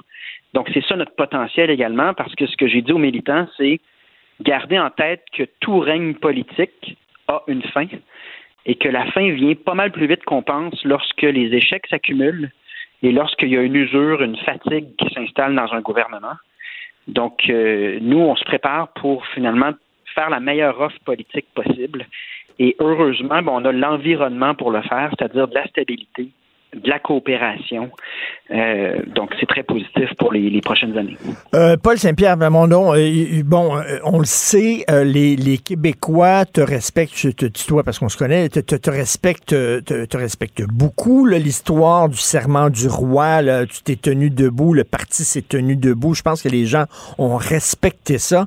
Là, maintenant, c'est de, de, de, convaincre les gens de voter pour le PQ. C'est une autre chose. Hein? On peut respecter le chef en disant oui, il est propre, il est droit, il est soigné, il est, séparé sur le côté, euh, euh, c'est un gars de principe, il est intègre, il est honnête, tout ça. Mais ça veut pas dire qu'on va voter nécessairement pour lui. Hein. Dans les films, le, le, le gars bien correct, c'est pas tout le temps lui qui part avec la fille à la fin. Là. Bon, mais c'est là que euh, je ne sais pas si je vais continuer dans cette métaphore-là avec euh, la fille, mais c'est là que c'est à nous de, en termes de la qualité de l'équipe qu'on va mettre de l'avant dans quatre ans, puis en termes de qualité de notre vision d'avenir, parce qu'on c'est ce qui nous distingue le plus de la CAC. Nous, on a un projet de société, on parle d'avenir. La CAC, elle, gouverne au jour le jour en fonction du sondage du jour en fonction de la gestion de ses communications, de son marketing. C'est très différent comme approche. Moi, je pense que les gens, comme tu viens de dire, respectent ce qu'on fait. Euh, et là, c'est à nous de livrer de la qualité tout le temps euh, et de convaincre. Et c'est très lié à l'indépendance du Québec, évidemment. C'est-à-dire qu'on réussit à faire bouger l'aiguille vers le haut. C'est un sondage quand même historique, le dernier. Chez les francophones, l'indépendance du Québec est en avance par sept points. 48 pour, 41 contre. C'est une avancée substantielle. Il y a encore bien du travail devant nous, mais évidemment aussi que notre, euh, notre, les votes qu'on obtient sont en fonction de notre option fondamentale. Puis ce que je pense qui est en train d'arriver, c'est qu'on passe en peu de temps de l'indépendance, le projet théorique, le projet ludique, le projet qu'on souhaite mais qui arrivera peut-être pas. On passe de ça à l'indépendance une nécessité immédiate, une nécessité urgente, parce qu'on se rend tous compte que dans le Canada, ce qu'il y a de fondamental, ce qu'il y a d'essentiel à la survie de la nation, pour reprendre les termes de François Legault, ça nous sera refusé et donc ça nous condamne au déclin si on demeure dans le Canada. Donc, il y a quelque chose qui se transforme aussi euh, dans la perception de l'indépendance du Québec qui s'impose de plus en plus dans l'espace public, mais juste en termes de logique, François Legault aura échoué sur toutes ces demandes substantielles qu'il a lui-même qualifiées de fondamentales, de questions de survie. Qu'est-ce qu'il nous reste comme option? C'est pour ça que j'ai demandé au moins de la part de la CAC une commission sur l'avenir du Québec, ce que j'ai même pas pu obtenir. Ça vous donne une idée. Est-ce que tu remercies François Legault qui a comme réchauffé le banc finalement? Il a gardé l'idée de, nationalisme en, vie, euh, de fierté des Québécois aussi. Euh, puis est-ce que tu le remercies aussi parce qu'il a prouvé finalement euh, que même avec les meilleures intentions du monde, euh, si on cogne à la porte du fédéral, elle demeure fermée. Donc, il y a comme un peu mis la table pour après ça que le PQ arrive, puis avec ses, ses, options. Je pense en effet que bien et volontairement, il démontre que si on demeure dans le fédéral, l'avenir est sombre, puis que pour ce qui est d'important pour nous comme soigner notre monde, euh, on va avoir de graves difficultés si on ne prend pas nos responsabilités. Je le remercierai lorsqu'il lancera une commission d'études sur l'avenir du Québec à l'image de Bélanger-Campo à l'époque. Hmm. Lorsqu'il fera ça, euh, Richard, je, m'engage à le remercier. Si tes chiffres, si les chiffres du PQ démontrent, parce qu'il y a un parti, ça fait tout le temps des sondages internes puis tout ça, là, si les chiffres démontrent que si le PQ euh, parle moins d'indépendance, il a vraiment plus de chances de gagner les prochaines élections. est-ce que euh, ça va faire changer ton discours en disant, ben regarde, on, va, on va lever le pied un peu sur l'indépendance, on va en parler moins, on va se présenter comme un parti qui va bien gérer le Québec, puis tout ça, puis une fois en selle, on verra. Est-ce que ça, ça t'amènerait à mettre de l'eau dans ton vin concernant ton message sur l'indépendance du Québec? Non. Non, du tout, du tout. Euh, c'est pas le chemin le plus facile. Euh, et j'en suis très conscient. Le problème. C'est-à-dire, t'as mieux perdre debout que gagner à genoux. Et le problème pour ma génération, là, pour notre génération de politiciens, c'est que si on réussit pas l'indépendance, il n'y a rien d'autre devant nous que le déclin linguistique et culturel, qui est déjà tellement accéléré qu'on se demande, tu sais, le, le- combien de temps on a encore pour sortir de cet environnement toxique qu'est le Canada au niveau linguistique, culturel, mais également environnemental, parce qu'on envoie plein d'argent pour subventionner les pétrolières de l'Alberta, économique, parce que nos intérêts sont souvent bafoués. Euh, il y a un moment donné, tant qu'à être là, là, faut prendre euh, la mesure d'où on est rendu dans l'histoire du Québec et euh, se tenir debout, oui, pour la seule avenue Mais le- qui demeure, nous, qu'il nous reste, si on veut, une pérennité. On a comme plus le choix. Donc, c'est, on n'a pas le luxe de peut-être d'autres époques de se dire, ah, la loi 101 nous protège, puis c'est peut-être pas pour tout de suite, mais on va travailler sur d'autres choses. Je vois pas comment on peut défendre euh, une perspective euh, molle. Je Mais, parlais hein. de, de- de certains partis qui sont indépendantistes une journée sur deux. Là. Je vois pas comment on peut être dans cette posture-là vis-à-vis ce qu'on a devant nous en ce moment. Euh, tous ces échecs-là, mais tout ce recul-là sur le plan linguistique, culturel. Moi, je pense que les Québécois le voient, là. tout ça, ils le voient, là, qu'on a beau à frapper à la porte du fédéral, à s'ouvrira pas, on transformera pas le pays, on réformera pas le fédéralisme, etc. On le voit. Mais de là à sauter, sais, je reviens toujours à Nike, just do it. À un moment donné, là, la personne, elle sait qu'il faut qu'elle fasse de l'exercice. Elle le sait, là, elle n'est pas en forme, Ouais. etc. Tout ça, elle le sait. Mais tu sais, faire le saut, c'est ça qui est le plus dur, d'amener quelqu'un à prendre la décision, pas y aller. Ouais. Just Puis do vois, it. nous, no- nous, notre marque de commerce, je pense que c'est encore une marque de commerce de Nike. De Nike, c'est euh, No Fear. pas de peur. C'est ça notre marque de commerce. Si tu veux gagner un match de basket, un match de hockey, un match de football, t'embarques sur le terrain, puis tu donnes tout ce que tu as sans, sans crainte, sans, sans commencer à, en québécois, on dit choquer. Là. Euh, moi, c'est c'est ça la mentalité qui m'anime. C'est ça que les membres veulent au Parti québécois. Puis ce qui nous définit de plus en plus, c'est qu'on est authentique qu'on est fiable. C'est-à-dire qu'on pense quelque chose, on le dit puis on le fait. Euh, et je pense que ça a une valeur en politique. Euh, donc, euh, mais oui, il y, a- il y a un environnement qui se transforme en tout cas. Si- a- a- mais est-ce que l'indolence des Québécois, des fois, t'énerve ou euh, te déprime? Je vois aujourd'hui dans la chronique de ma blonde, Sophie Durocher, elle parle d'un chanteur euh, québécois. Sa chanson, c'est Je veux juste aller à la maison puis get stone. Essayez pas de m'appeler sur mon phone. Je wake up every morning. Euh, tabarnouche, c'est du franglais? Christy, euh, voyons donc, de voir nos artistes maintenant qui parlent comme ça puis qui défendent même pas leur langue. Tu dis, coudon. Il y a eu ça apparemment dans les années 80 après la première, euh, après la défaite du premier référendum. Donc euh, il y a des cycles aussi de réappropriation de la fierté culturelle en français.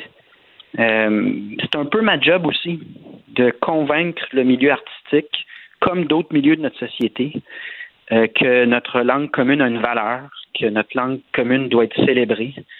Donc moi je travaille là-dessus.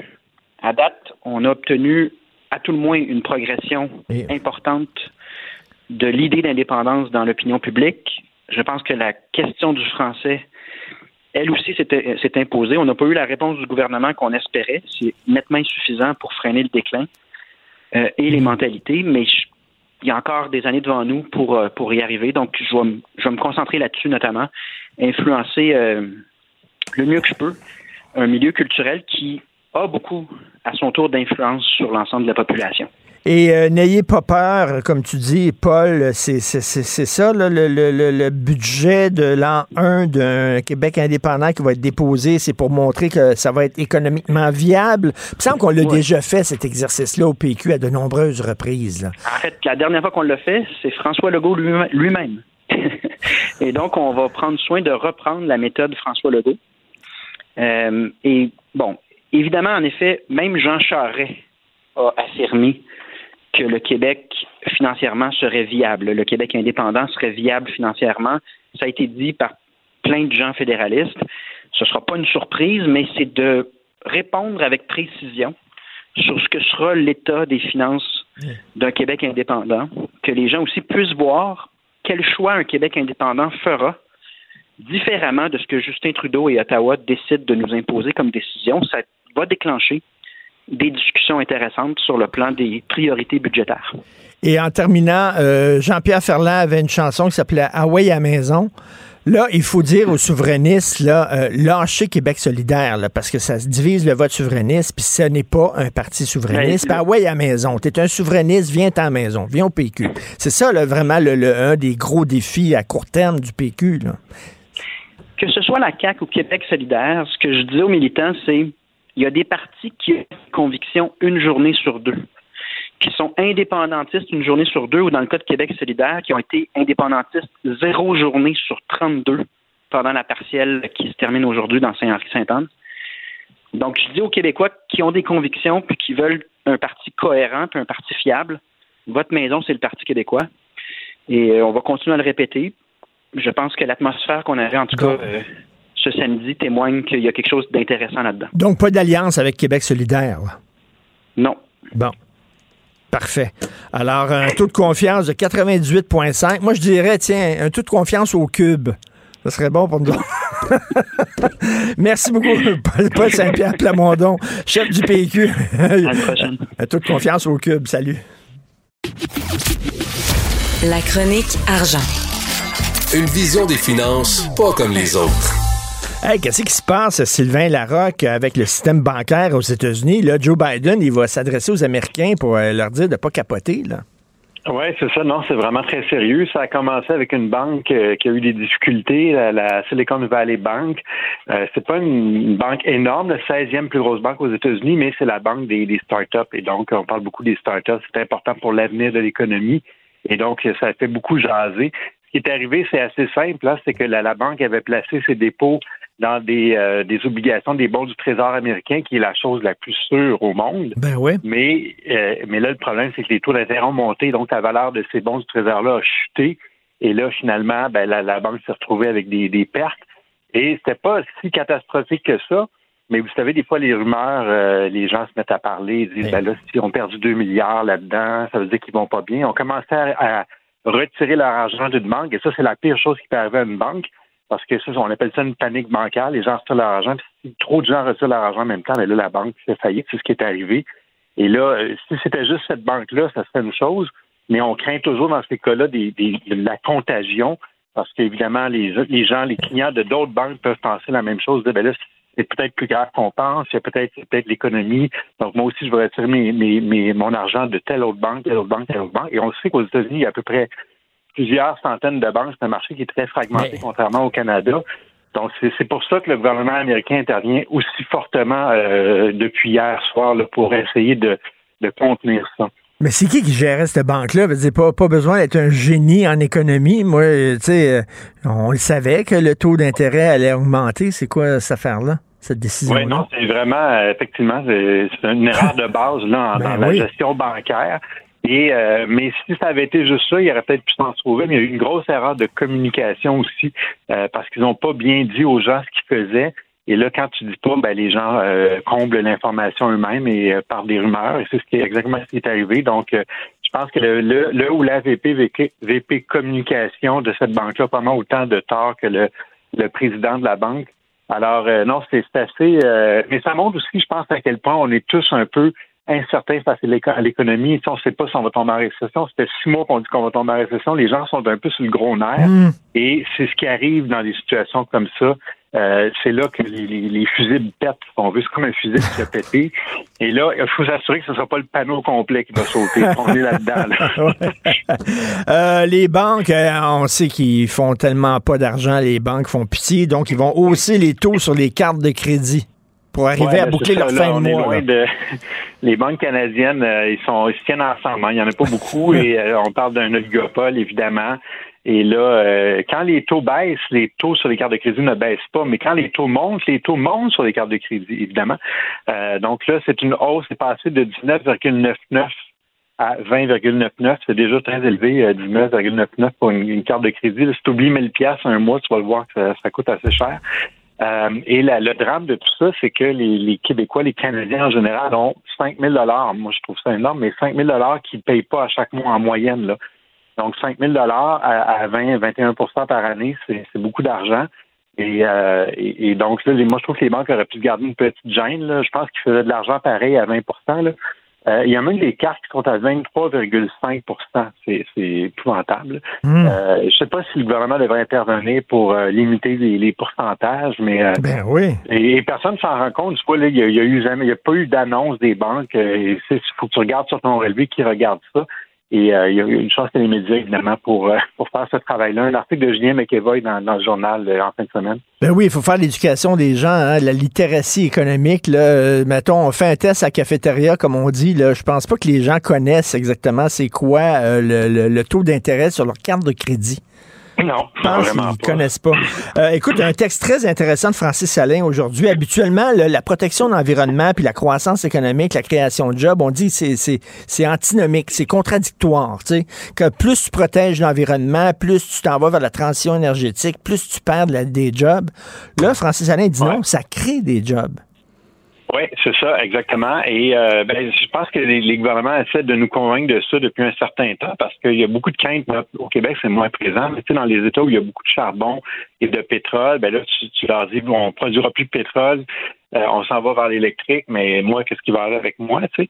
Euh, donc, il y a des gens qui ont fait une étude ici au Québec pour voir l'impact. Comme je le disais, l'impact va être moins grand, mais quand même, c'est sûr qu'il va y avoir à terme, dans, dans 20, 25, 30 ans, 50 ans, il va y avoir moins de stations-service parce que la plupart des véhicules vont, vont être électriques. Donc, il va y avoir des stations de recharge. Probablement que les dépanneurs vont rester, au lieu d'avoir des pompes, il va y avoir des, des stations de recharge, mais c'est sûr qu'il va y avoir moins d'emplois, par exemple, dans les stations-service. Moins d'emplois aussi dans les raffineries, ça, ça, va de soi. Et c'est- une bonne chose aussi. c'est bien oui. pour les gens qui travaillent là-dedans, mais si on veut décarboner l'économie, on- on- il faut passer par là. Euh, mais en revanche, il va y avoir beaucoup de tout ce qui est électrique, électricien, euh, ingénieur électrique, installateur d'installations électriques et tout ça. Évidemment, là, il va y avoir beaucoup d'emplois créés. Puis la bonne nouvelle, c'est que c'est quand même des emplois bien payés. Tu sais, si tu perds un job de de, de commis dans une station-service puis que tu gagnes une job d'installateur de borne de recharge, moi, je pense qu'on est probablement gagnant. Tu sais, c'est probablement des emplois mieux payés et plus intéressants aussi que de- de- d'être à la caisse dans une station-service. Donc, c'est, ça, ça nous donne un peu une fenêtre sur l'avenir, tu sais, de voir que- qu'est-ce qui va se transformer. Euh, est-ce qu'il va, on va perdre des emplois, c'est sûr, mais on va en créer d'autres ailleurs. Et euh, l'objectif, c'est qu'on ait plus d'emplois au bout de Ben, ça, ça fait des années que les, les militants écolos disent ça. là. Arrêtez de nous mettre en contradiction avec la croissance économique. C'est pas vrai. On peut créer des jobs et là, ça le démontre. Et en terminant, euh, c'est important que les jeunes fassent leur rapport d'impôt. Oui, tout à fait. Euh, on l'oublie, mais même quelqu'un qui a 18 ans, euh, si euh, la- un jeune, euh, beaucoup de jeunes de 18 ans qui ont des emplois, ben, c'est important. Pourquoi de, de faire son rapport d'impôt? Tu vas dire, puis ils gagnent presque rien, ils ont payé presque pas d'impôt, pendant qu'ils ne payent pas d'impôt au bout de la ligne parce qu'ils ont toutes les déductions et tout ça. C'est vrai, mais il y a quand même des fois des employeurs qui peuvent euh, euh, de- euh, retirer trop d'impôts sur le chèque de paie. Donc ça, tu peux récupérer ça si tu fais ton rapport d'impôt. C'est la seule façon de, de le récupérer. Ensuite, il y a la- tout l'espace cotisation Un jeune ne pense pas à ça, au réel, puis on les comprend. Mais pour l'avenir, euh, quand ils vont être plus vieux, ben, ils vont être contents d'avoir euh, plus d'espace pour cotiser à, à leur réel. Donc ça, il faut faire son rapport d'impôt chaque année pour pouvoir euh, euh, gagner ça. Et même quelqu'un qui n'a un jeune qui n'a pas d'emploi, c'est bon de faire son rapport d'impôt. Tu vas me dire c'est plate à faire, là. on est on est tous d'accord là-dessus. Là. Euh, ça peut être les parents qui, qui les aident. Ça, il faut prendre l'habitude hein, aussi parce que si tu veux pas, faire le faire tôt ou tard. Mais aussi, ça permet, même si tu travailles pas, ça permet d'aller chercher des crédits euh, de solidarité, des crédits TPS et tout ça que, qui sont versés toute, toute l'année durant. Donc, ça, c'est une chronique très intéressante d'Emmanuel Grill de publier en fin de semaine dans, dans le journal. Ben oui, puis euh, il faut, tu sais, plus, plus tu es jeune, puis tu commences, plus tu, tu t'investis dans tes REER jeunes, mieux c'est. Moi, c'est une erreur que j'ai faite. J'ai commencé trop tard à investir dans mes REER, puis il faut vraiment commencer jeune. il faut l'apprendre à nos jeunes de faire ça. Là. Absolument, absolument. C'est clair, mais tu es content de l'avoir fait plus tard. Merci beaucoup, Sylvain Larocque. On se reparle demain. Bonne journée. Salut. Martino. Sa vulgarisation est d'une grande clarté. La controverse adore Richard. C'est comme ça. C'est au-delà du scandale. C'est ce que je crois. Mais là, avec ce qu'on a vu, ce qu'on a vu de nos yeux vus, c'est vrai. Puis en plus, je vais vous dire une chose. Regardez ce qui se passe. On se bat plus, on dira plus rien. Mais je ferai pas ça. Un esprit pas comme les autres. Denise Bombardier. Denise, à votre chronique, vous parlez des complotistes québécois. Qu'est-ce qu'ils ont fait? Terrible. Les commentaires, c'est terrible. Je vous dis, c'est toxique de s'approcher de ces gens-là ou qui nous approchent de cette façon-là. Je n'en reviens pas à quel point euh, ces gens ont basculé dans une autre dimension. Même du pire temps, du pire temps, du catholicisme borné, hein, et de la morale de l'époque, sous le, sous le règne de l'Église, avec son système de censure, de péché et de rejet des gens qui n'étaient pas, qui n'étaient, qui ne, qui ne correspondaient pas à, aux normes de l'époque, eh ben, euh, c'est de la petite bière à côté de ça. Vraiment. Moi, il y en a un, là, je vais aller euh, peut-être euh, mercredi, là, quand je vais avoir un peu plus de temps libre, à la police pour porter plainte. il y a un beau zoo qui a fait une vidéo là, euh, qui appelle les gens à empoisonner ma vie, à me suivre, à me ah! filmer, avec un fou furieux. Là. Oh mon Dieu! Mon Dieu, vous savez à quel point je suis tout cœur avec vous et à quel point j'admire, j'admire votre courage. Mais il faut, il faut, euh, il, faut dénoncer ces gens-là. Il faut dénoncer ah, ces oui, gens-là. Absolument, absolument, absolument. Vraiment. Absolument. Oui, c'est, c'est invraisemblable. Tu sais, de, de, de, de faire l'éloge de Poutine et, et de faire l'éloge, il y en a un qui fait l'éloge des Khmers rouges. Et les Khmers rouges, je rappelle pour nos auditeurs que les Khmers rouges, ce sont les Cambodgiens qui ont, qui ont, qui ont tué je veux dire, ça, a, ça a été un autogénocide. Ils avaient été formés à Paris, dans les, évidemment dans les, dans les, euh, dans les universités de l'extrême gauche. Hein, ils étaient tous, euh, évidemment, euh, le communisme n'était même pas assez fort pour eux, et ils sont retournés dans leur pays et euh, ils ont, euh, on, je me souviens même d'un article dans le Monde, du journaliste du Monde, qui a parlé de la libération de Phnom Penh quand les Khmer rouges sont entrés euh, au Cambodge, dans, la capitale. Ils sont rentrés dans les hôpitaux. Ils disaient qu'ils transportaient, qu'ils sortaient les malades. Ils les sortaient pas, ils les tuaient. Ben ils ont tué, au calcul, entre 1 et 2 millions de, Cambodgiens qui ont été obligés de se réfugier, qui ont été des esclaves de ces Khmer rouges, Pol Pot étant leur chef à l'époque. Alors, vous voyez tout ce qu'on a vécu au nom de ce, de ce communisme-là, parce que eux, ils voulaient recréer l'homme nouveau. En fait, ils voulaient faire à leur façon ce que Hitler voulait faire, c'est-à-dire débarrasser la planète de la race euh, de, de la race qui nous contaminait, à savoir les Juifs. C'est incroyable. Et vous voyez encore, d'ailleurs, vous savez, l'anti, euh, l'antisémitisme, on le retrouve dans l'extrême, beaucoup dans l'extrême gauche, qui des gens d'extrême gauche qui sont antisémites encore. C'est tout de même invraisemblable. Mais il y, y a une co- il y a une confusion chez ces gens-là. là. Ah! Ils sont tout croches. Là. Ils savent même pas c'est Oui, quoi mais- Pol Pot, c'est quoi Poutine. Le gars qui me menacé là, sur Internet, il, il dit que je suis un woke. Il m'appelle le woke. Faut être, faut être complètement perdu pour penser que moi, je suis Ah oui, un je woke. le là. sais, mais, mais ça pourrit le climat. Je vous assure, ça pourrit le climat. Et si ça n'était qu'ici, mais c'est pas du tout, c'est comme ça partout. C'est comme ça dans tous les pays dits capitalistes et pro-américains. Alors que trouvez-moi des pays démocratiques qui, qui se disent qu'ils sont communistes. Hein? Ça, ça n'existe pas, ça peut pas exister. Et là, je vais, je recommence demain, moi, sur ma, euh, une chronique avec des questions et des réponses euh, claires. Hein? Ces gens-là, ils, sont, ils vivent parmi nous, là. Ils vivent chez nous. Ils vivent dans les pays des chartes des droits. Ben là. oui, mais là, ils disent, moi, Ils j'ai. oui. Ils disent, moi, j'ai fait ma recherche, mais ils vont sur des sites Internet complètement Mais débiles. Là, puis, euh, dire, ils, sont ils sont confus, ils sont ignorants, ils connaissent pas l'histoire, ils sont vraiment Oui, euh, oui. tout croche. là. Oui. Et c'est la mise à, au fond, c'est la mise en échec de tout ce que euh, qu'apporte l'éducation supérieure.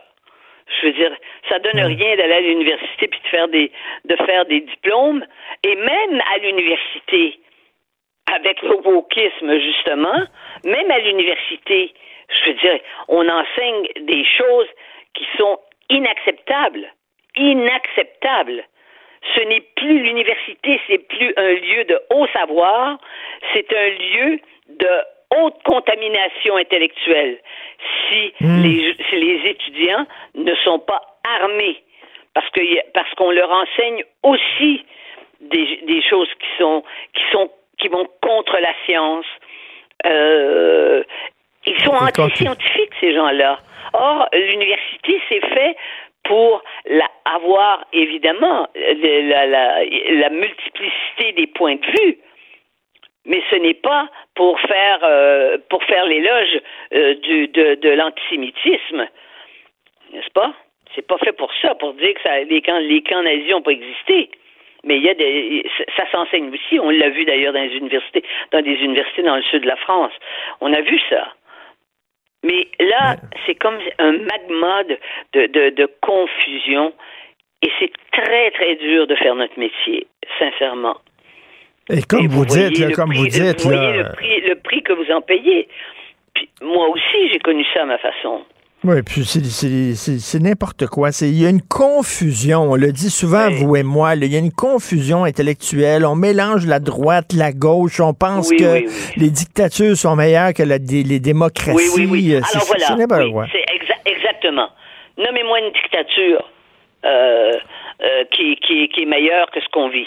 Oui, mais en même temps, Denise, regardez, ont pas de droit de- Mais Ils ne Denise, savent pas. Ils sont jamais allés dans ces pays-là. mais regardez, Denise, Justin Trudeau lui-même a vanté la dictature chinoise en disant, ben, c'est le fun d'avoir une dictature parce qu'on peut prendre des décisions plus rapidement au point de vue Mais de oui, l'économie. C'est ça qu'il dit. dans un papier il y a quelques Ben oui. semaines. Mais oui, absolument.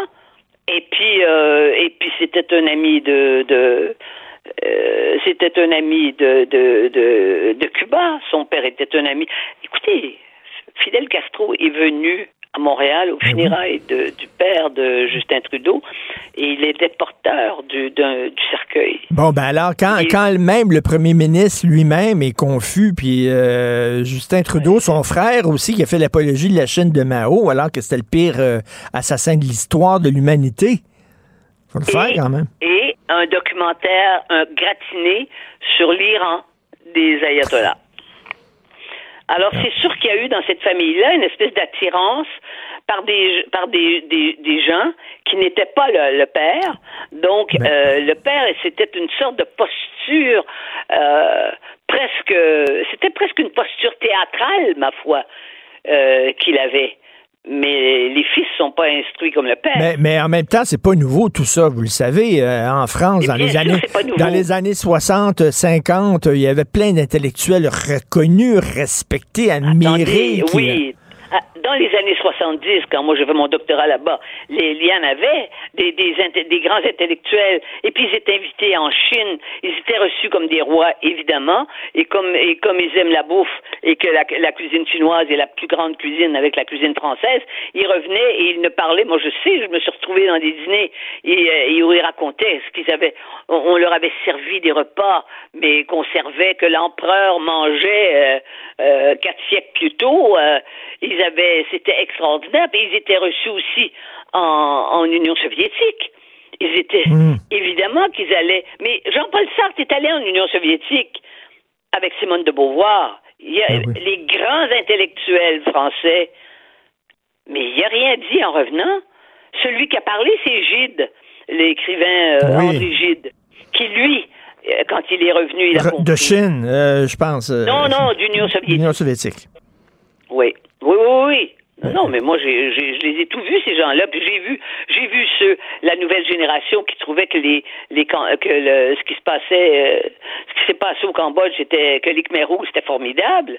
Et je veux dire que je vous dis, le journaliste du Monde avait parlé de la libération de Phnom Penh du régime pourri du roi, parce que c'était le roi. Moi, je l'ai interviewé, le prince Sihanouk qui dirigeait le Cambodge, figurez-vous. De là, euh, quelques avantages à, à justifier mon âge, voyez-vous. Je l'ai interviewé à Paris. Il m'a donné une entrevue. Alors donc, et lui, il a été évité après, évidemment. Mais, mais, mais Alain Badiou, euh, un, un philosophe de gauche qui est de toutes les tribunes en France. Encore aujourd'hui, il est de toutes les tribunes. Ses livres, ce sont des, des grands vendeurs. Il vend beaucoup de livres. Ce gars-là fait l'apologie des Khmers rouges. Des Khmer C'est fou rouges encore. là. Mais bien sûr. C'est pour ça que je vous dis que l'éducation à l'eau bénite au Québec, ça a été de la pinote à côté de ça. Je vous assure. Non, mais là, donc, c'est pas seulement des gens ignorants qui appuient des régimes Non. de fouilles. Des intellectuels euh, renommés, respectés Oui. ont fait la même affaire. Mais ce sont des intellectuels et les gens qui les reçoivent et qui les encensent. Parce que ces pays de, dictature, ils ont leurs intellectuels en Occident, ils en ont aux États-Unis, ils en ont partout. Ils les connaissent et ils les reçoivent avec tous les honneurs dus à, un à des chefs d'État. Ben oui. Parce que vous savez, il y a peu de gens, ça c'est un, on revient à la nature humaine, la flatterie. Hein, quand on dit la flatterie ne vous mènera nulle part, la flatterie peut mener quelqu'un très loin dans la dans le dans, dans le délire, très loin. Votre chronique s'intitule Les complotistes québécois et comme vous écrivez euh, maintenant, euh, la pensée raisonnable subit des assauts à travers euh, toutes les démocraties de la part des citoyens qui peuvent déverser leur fiel en toute impunité. Exactement. Oui, exactement. Mais bien sûr, c'est ça qui arrive. Et ben là, je vous souhaite bon courage et puis soyez prudents. Moi, je vous le dis à chaque fois, il faut il faut être prudent. Merci Denise. Bonne journée. On, se reparle aux vendredi. conséquences. Pour une écoute en tout temps, ce commentaire de Denise Bombardier est maintenant disponible sur l'application Cube ou en ligne au cube.ca. Tout comme sa série À haute voix, un balado où Denise Bombardier remonte le fil de sa mémoire pour discuter des enjeux de la société québécoise contemporaine. Cube Radio. Martino. Le préféré du règne animal. Bonjour les petits lapins. Petit lapin, petit lapin.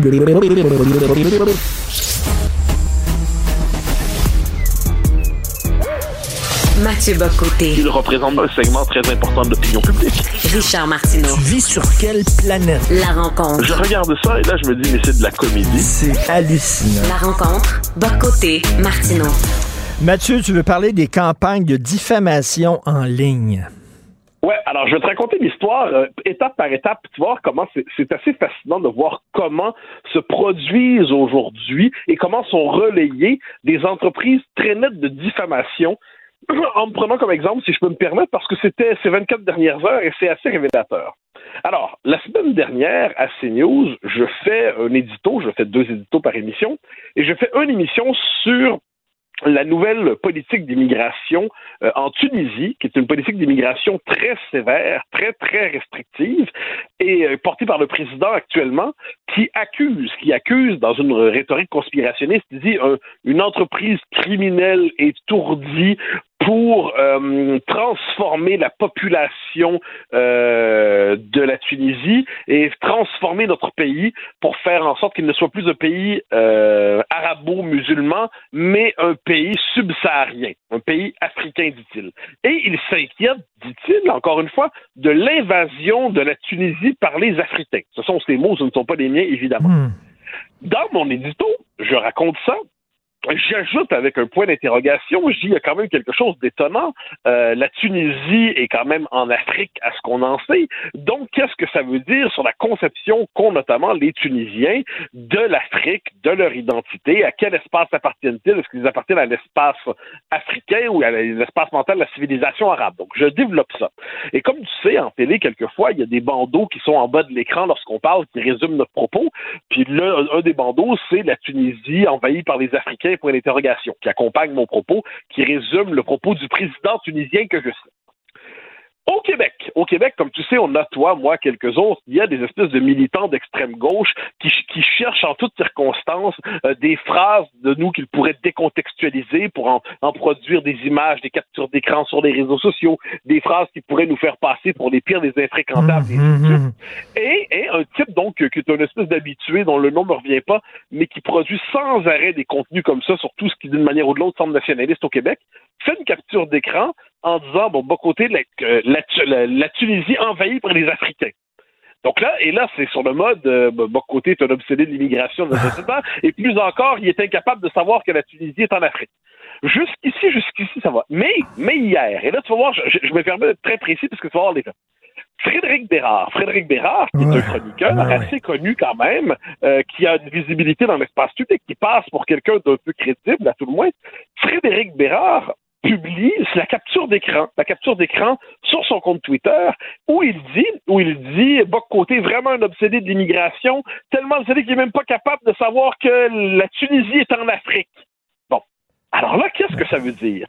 C'est que Bérard se contente de relayer ben oui. cette capture ben oui.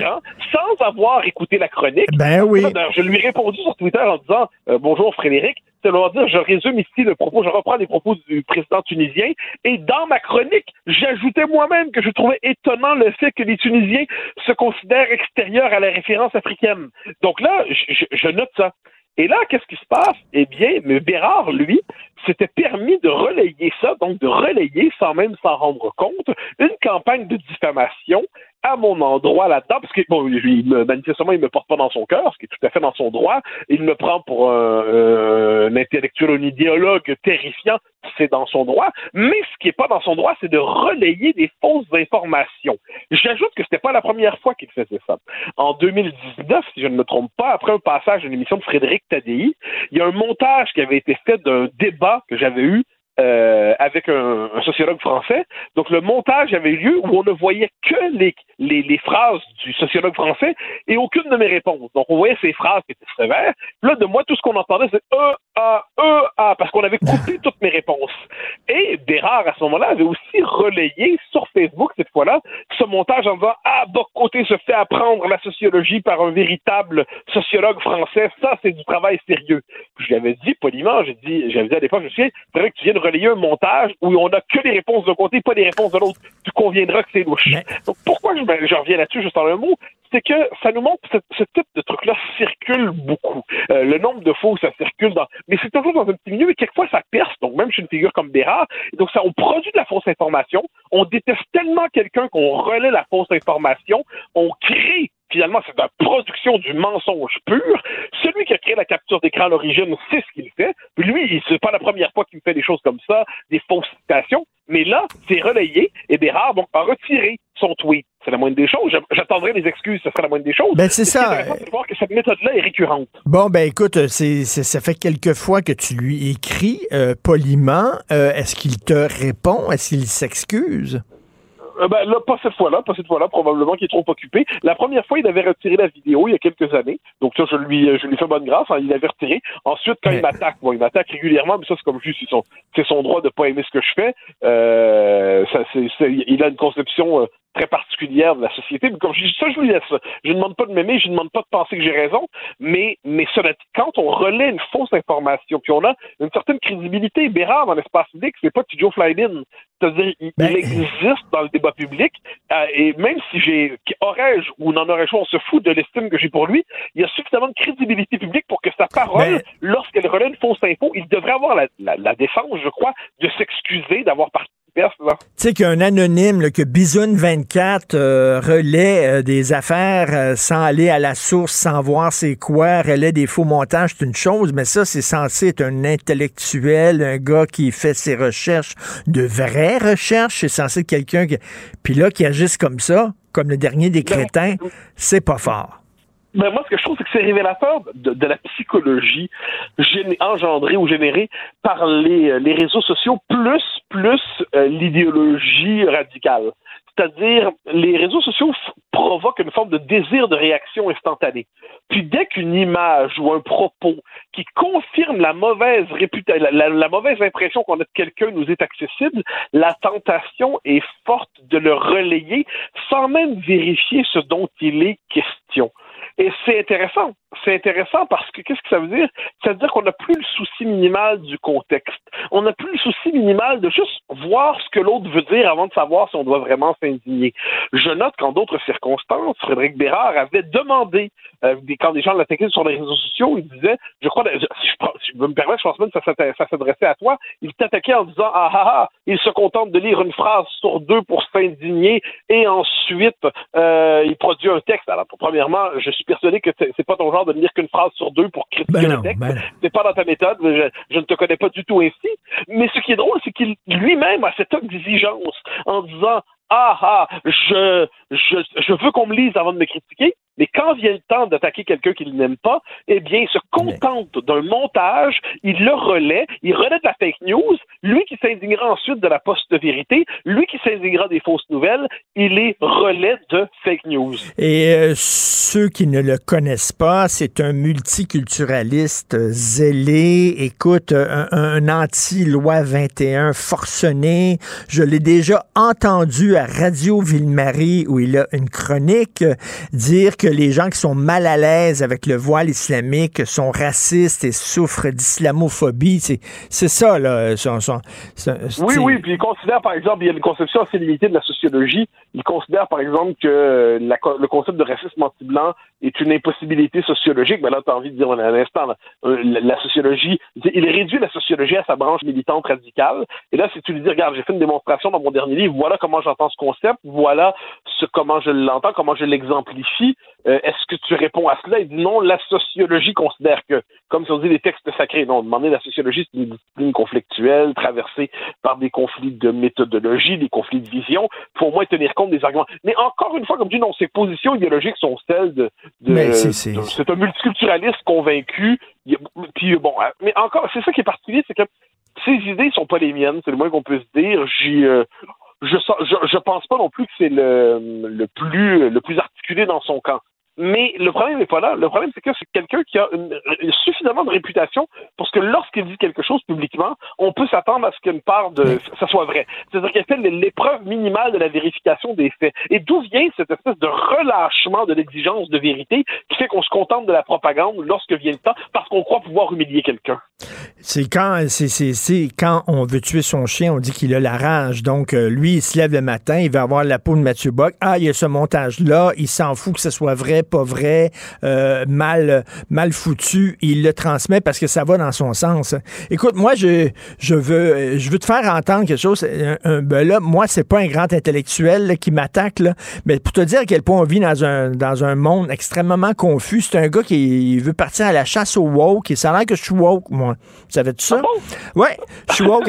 Alors, ah ouais, je suis un ennemi de l'humanité. Moi et, Pa- et Patrick Lagacé, il, il nous met dans le même sac. Écoute, tu écoutes le vidéo que a fait. En deux mots, la chasse au woke, totalement écrit, on déclare la guerre au woke, faut les faire crever de faim, faut les faire rentrer en prison.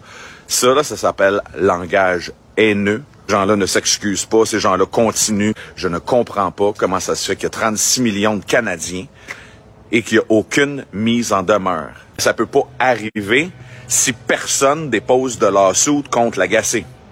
On comprend. Ça peut pas arriver si personne dépose de lawsuit contre Martineau. On comprend. Ça doit arriver. C'est évident que ça doit être fait.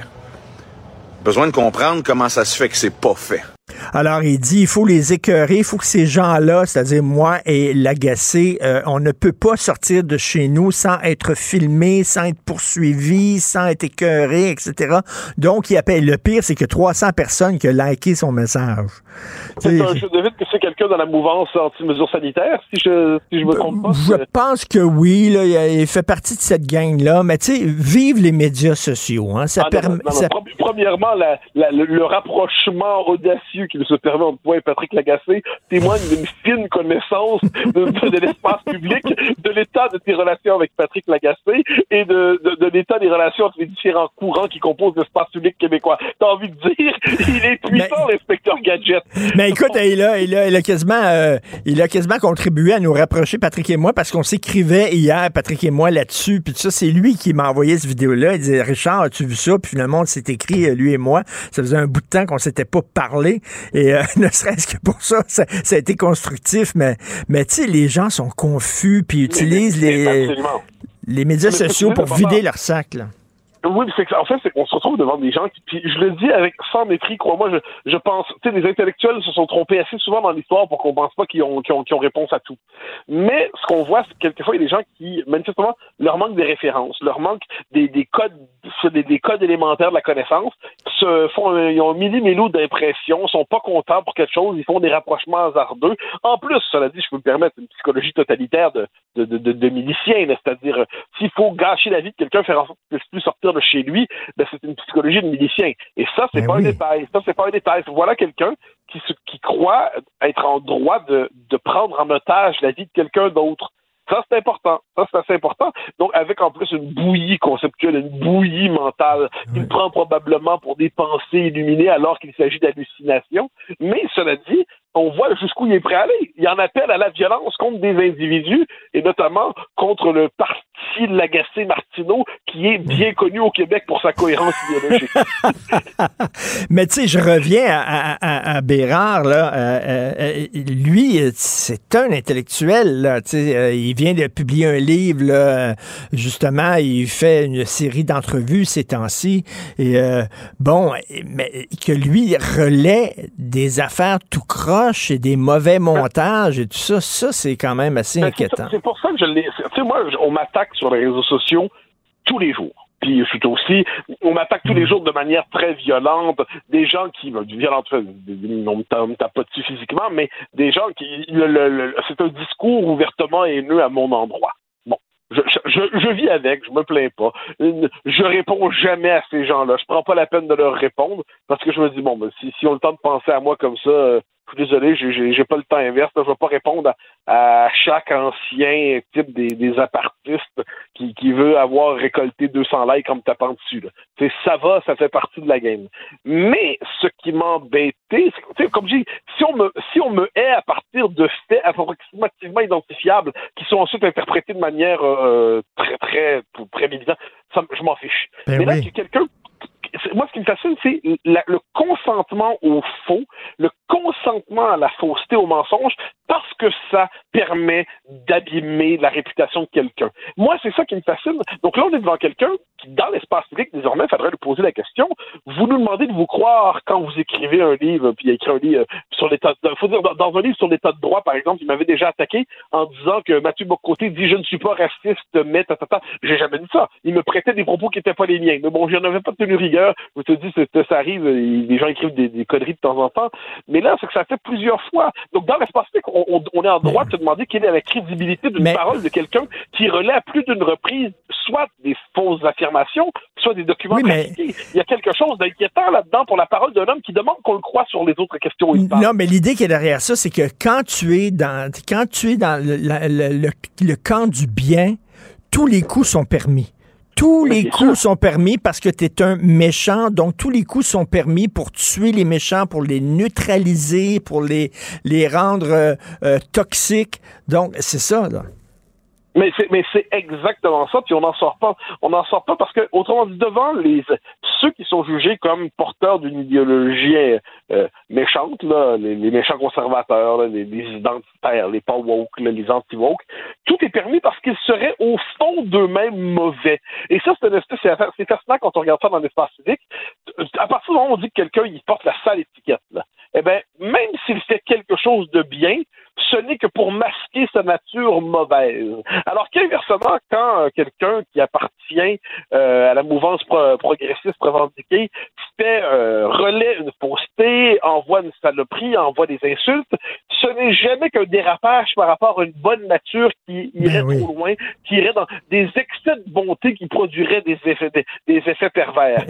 Euh, C'est c'est- c'est- comme il y a- une fois un type, il y a un type qui avait écrit un livre contre moi, euh, pas de lumière, hein, pas de lumière du tout, euh, Marc Portier, qui disait dans un- dans son livre notamment, il dit les, les crimes de l'extrême gauche sont commis par un excès d'amour pour le genre humain. En gros, je résume là, de manière un peu inexacte, mais c'est ça Alors que les crimes de, de ce qu'il appelait l'extrême droite sont commis par euh, des gens qui la qui consentent à la plus mauvaise part de l'âme humain, ben, je- je- l'âme humaine. Ben, je sais pas, moi je regarde le 20e siècle, franchement, entre l'URSS euh, et puis avec ses goulags et les régimes nazis fascistes, j'ai l'impression de voir une commune entreprise totalitaire qui pousse l'humanité dans la à partir de la plus mauvaise part qu'elle a. J'ai pas l'impression que certains, ou on pense à Mao aussi, j'ai pas l'impression que certains morts, ben oui, certes, ils sont morts, mais c'est on les a tués pour des bonnes raisons. On les a tués parce que parce qu'on avait le cœur tellement enflammé qu'on n'a pas été capable de le contrôler. Mais on est devant des gens qui finalement ont une conception de l'humanité distincte entre les purs et les impurs. Il y a les purs qui pensent bien, puis même quand ils se trompent, ils se trompent parce qu'ils sont ils se trompent de bonne foi. Il y a les impurs, ça c'est ben, ou qui sont mauvais là. Eh ben, soit soit ils sont idiots, ce sont des brutes épaisses, soit ils sont très malfaisants, ce sont des intellectuels qui souhaitent asservir l'humanité, soit ce sont des mercenaires qui décideraient de faire tout ça parce qu'on leur donnerait un bon salaire en échange de leur asservissement au capital. Donc, tu regardes ça, tu regardes ça, puis tu te dis, bon, mais on évolue dans l'espace public avec ces gens qui n'acceptent pas les règles élémentaires de la bonne foi qui consisteraient au moins à citer correctement celui qu'on n'aime pas avant de lui dire qu'il a tort. Non, mais ça lui tente pas de faire ça, là, Frédéric Bérard. Ça lui tente pas de se salir les mains comme ça, puis de, de relayer des vidéos qu'il sait fort bien euh, mensonger, mais il a pas le choix. Tu lui laisses pas le choix. T'es tellement, t'es tellement toxique qu'il doit prendre tous les moyens nécessaires, même les, les moyens pas corrects pour te Ah ben, faire tu vois, taire. ça, tu comprends? Ça, ça, ça, ça, c'est l'hypothèse que je- je- j'en ferai une autre. Moi, je, je pense qu'il a relayé ça de bonne foi. Mais pourquoi il a relayé ça de bonne foi? Parce qu'il pense que je suis tellement mauvais, je suis tellement euh, infréquent, je, je- je suis tellement l'incarnation du mal qu'il suffit qu'on me prête que ça doit être vrai. Ça doit être vrai. À partir du moment où il considère que je suis le mal incarné, dès lors qu'on peut me coller une- un, truc, eh ben, ça doit être vrai. Pas besoin de vérifier parce qu'on connaît sa vraie nature. Et, c'est là-dessus que je me dis qu'un type comme Bérard, qui est un doctorat en droit, qui, qui, a, qui a enseigné, qui enseigne encore, je me trompe pas, qui est un avocat, devrait. Puis moi, trouve ça, je déclare pas la guerre. Va faire que je déclare la guerre avec Bérard. Je demande simplement qu'il il, il ait le souci, parce que dans son camp, c'est un truc qui a accès à l'espace public, le souci un, de ne pas relayer des fausses informations. Deux, d'éviter probablement, dans la mesure du possible, d'insulter ceux qu'il n'apprécie pas, pour être capable de répondre aux arguments. Répondre aux arguments. Puis qu'il ne considère pas par ailleurs que les arguments d'autorité qu'il nous propose sont des arguments. Qu'il qu'il ait le souci d'un débat public raisonnable, et puis ça serait déjà une contribution. Autrement dit, j'espère qu'il retiendra la leçon de du fait qu'il a relayé euh, une fausse information, il a relayé une campagne de diffamation en se disant ben, peut-être que je devrais pas faire ça la prochaine fois. Je me dis que c'est peut-être beaucoup demandé, mais ça me semble raisonnable comme attente à l'endroit du genre humain. Tu prends tes rêves pour des réalités. Merci beaucoup, Mathieu. Bonne journée. À demain. Bye bye. Salut. Martino. Pour l'instant, nos avocats nous disent que tout est beau. Alors, vous avez vu ça, euh, plusieurs personnes sont en colère à cause du fameux concours Déroule pour gagner de Tim Horton. Euh, ça a déçu plusieurs personnes la semaine dernière, un peu partout au pays, parce que des faux prix ont été annoncés. Il y a beaucoup de gens qui pensaient avoir gagné un fameux prix de 10 000 et ça a l'air que c'était euh, une erreur informatique. On va parler avec Patrick Mathieu, cofondateur du Hackfest et expert en sécurité informatique. Bonjour, Patrick. Bonjour. Alors là, ce qui est, ce qui est bizarre là-dedans, c'est que ces gens-là, euh, c'est comme si on leur avait volé de l'argent. C'est comme si on leur avait volé 10 000 Ils ont 10 000 puis là, Tim Horton leur a volé 10 000 puis ils veulent avoir leurs 10 000 euh, Ils n'ont pas l'air à accepter que ça soit euh, une erreur informatique. Exact. Puis en même temps, je veux dire, c'est- ça, je pense pas que c'est le genre de chose qui est supposé d'arriver dans une entreprise qui est aussi grande que ça. Ben oui. il y a ça. Euh, mais de l'autre côté, évidemment, là, il y a un côté plus légal de la chose. Mais euh, quand, quand une entreprise euh, vous annonce quelque chose, euh, souvent il y a un concept de représentation et autres. Fait que euh, il y a déjà du monde qui ont pris des avocats et tout, là. Fait qu'ils vont essayer de, de revoir leur argent finalement. Ben oui, mais c'est pas leur argent. C'est, pas comme si on avait volé 10 000 dans leur compte. Là. Mais je peux comprendre que tu penses que tu as gagné 10 000 puis finalement, tu apprends quelques heures plus tard que c'est pas ça du tout. Là. C'est les montagnes russes. là. Non, exact. Et en plus, ils remettent euh, un 50 en excuse. Ben oui. Ben, je, pense qu'il faut ce qu'il faut vraiment retenir de ça, c'est, plus le côté de Tim. Comment euh, une, entreprise de cette envergure-là a généré des faux billets gagnants dans une application? Euh, c'est comme s'il avait manqué un test à quelque part du côté de Tim Hortons. Euh, faut le dire, y pas si longtemps, il était dans les nouvelles parce qu'il il enregistrait trop de données de leurs clients. C'est pas leur premier cas de problème technique. Là. Ça me fait penser, il y a quelques années aux Oscars, là, tu sais, quand on avait annoncé que c'était La La Land qui avait gagné meilleur film de l'année, tout le monde était énervé, excité, monté sur scène, puis finalement, s'était trompé d'enveloppe, et c'était Moonlight qui avait gagné meilleur film. Écoute, mais, mais, comme tu dis, Patrick, euh, le fait qu'une entreprise comme Tim Hortons, tu sais, c'était pas, le- c'était pas le- la, la fanfare des, des- des filles d'Isabelle de, de Saint-Cyril de Windover là, qui a fait une comme ça sur son site, c'était Morton, tu sais. Non, exact. Ils ont des équipes de développement logiciel qui sont supposées de faire des tests et de valider quand, euh, quand les tests sont finis, de mettre ça là, publiquement sur Internet, là, de diffuser ça en production. Ah, fait qu'il y a certainement, certainement eu un glitch à ce niveau-là.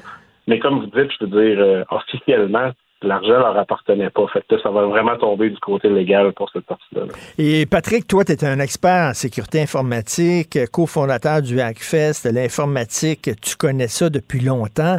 Euh, tu dois te pincer quand tu vois des erreurs comme le, le- bon la SAC, le bordel informatique de la SAC, euh, des affaires comme Tim Horton, tout ça. Tu te dis, c'est c'est des juniors qui gèrent ça ou quoi?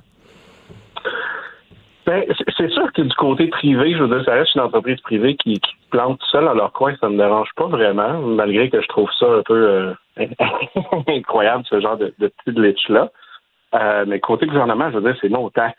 C'est c'est inacceptable. là. Puis c'est pour ça qu'on en a parlé euh, dans, dans la dernière semaine. Euh, mais non, tu sais, on va voir des projets informatiques à coût de millions, voire proche de milliards quand on sait que dans le privé, c'est une question de à peine quelques millions pour faire la même chose, c'est sûr que c'est très désagréable. Mais au, au, au niveau privé, des choses comme Tim Hortons, comme ça, ça, ça démontre juste le niveau de maturité de, de leur processus. Mais en même temps, les erreurs, ça arrive. Ouais. Mais ce qu'il faut, ce qu'il faut vraiment voir qu'il arrive une erreur, est-ce que l'entreprise est transparente? Dans le sens, est-ce que Tim Hortons va aller expliquer pourquoi le glitch est arrivé, puis pourquoi c'est là? De s'excuser et tout. Je pense qu'ils ont déjà commencé à s'excuser avec les 50 dollars. Mais ça reste que d'aller plus loin, c'est ça. Puis il y a des entreprises, euh, des, des grandes entreprises euh, technologiques qui ont déjà fait des erreurs incroyables. Là. Euh, un, un, junior qui était sur une équipe qui a supprimé les données de tous les clients. Hey. Euh, ça leur pourrait leur permettre de perdre des milliards. Là. On parle pas d'une petite, entre, d'une petite PME. Ils ont corrigé le tout, puis ils ont fait un, un post sur le web qui explique chaque étape du problème, puis comment ils l'ont réglé ensuite pour pas que ça arrive à quelqu'un d'autre. Ils n'ont pas mis la personne dehors. Mm. Euh, il n'y a sûrement pas eu euh, une promotion, mais ça reste que la personne a pris le ownership de, du problème et l'a réglé.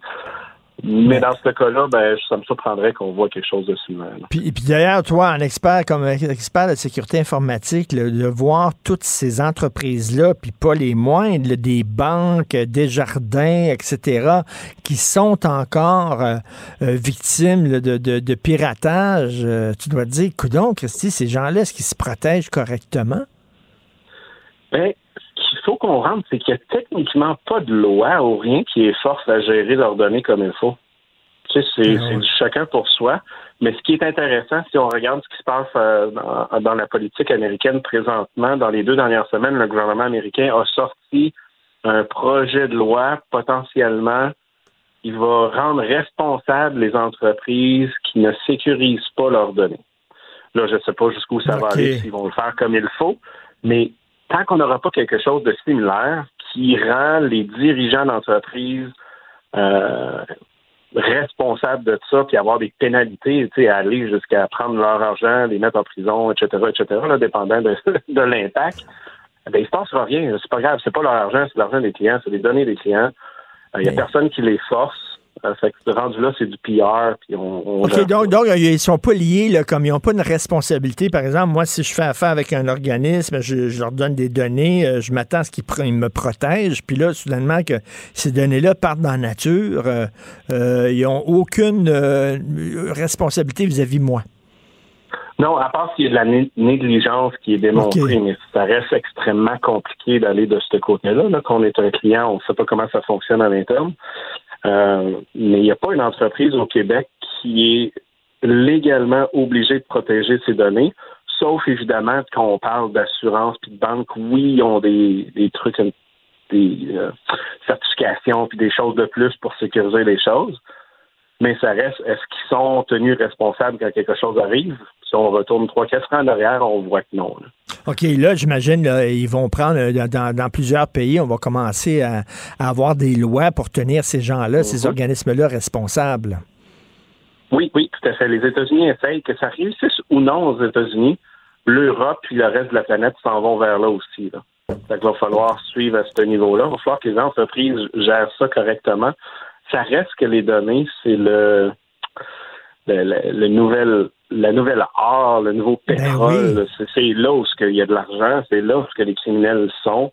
C'est beaucoup plus facile de voler des données que des, que d'être une gang de rue qui tire dessus. Là. Fait que c'est sûr que toute la criminalité s'en va de ce côté-là en plus. Ben oui, puis c'est même pas euh, rien de la criminalité aussi. Il y a des pays qui font littéralement de l'espionnage industriel, puis tout ça, puis c'est- il y a comme une guerre, une guerre informatique, là, euh, larvée entre différents pays. Oui, oui, ça c'est constant, c'est rien de nouveau. là. Ça, ça sonne très James Bond là, comme un film, mais la réalité, euh, c'est que c'est courant. Là, des, des personnes qui rentrent dans des dans des entreprises, dans les dans leurs bureaux, etc., pour voler des choses, que ce soit via de l'informatique et autres, euh, ça arrive tout le temps. Là. Mais, mais comme tu dis, là, en terminant, là, il faut que les erreurs, ça arrive, tu comprends ça, c'est complexe, l'informatique, mais tu sais, il faut tout de suite euh, dire, oui, on a fait une erreur, puis on fait... Tu sais, comme dans, dans le cas de la SAC, là, euh, Geneviève Guilbeault a pointé du doigt euh, euh, euh, Éric Kerr, puis Éric Kerr disait c'est pas lui, c'est la SAC, puis la SAC disait c'est pas nous autres, puis là, il se passait à la balle, puis il y avait aucune, il y avait personne d'imputable, puis de responsable, puis de dire, oui, c'est moi, j'ai fait une erreur, je m'excuse, puis je vais arranger ça. E- Exact, c'est un désastre de Ben communication, ça, mais en plus, prenez responsabilité de votre erreur. Je veux dire, la SAC s'est plantée royalement. C'est pas un projet qui date de deux mois, là. Ça date de 2018, ça leur a pris 4-5 ans. Puis M. Kerr est là depuis 4-5 ans, depuis que ça existe. Ben oui. Tout le monde est au courant de ça. Je dis pas que c'est 100% la faute d'un ou l'autre, mais c'est toute de leur faute, ça, c'est sûr.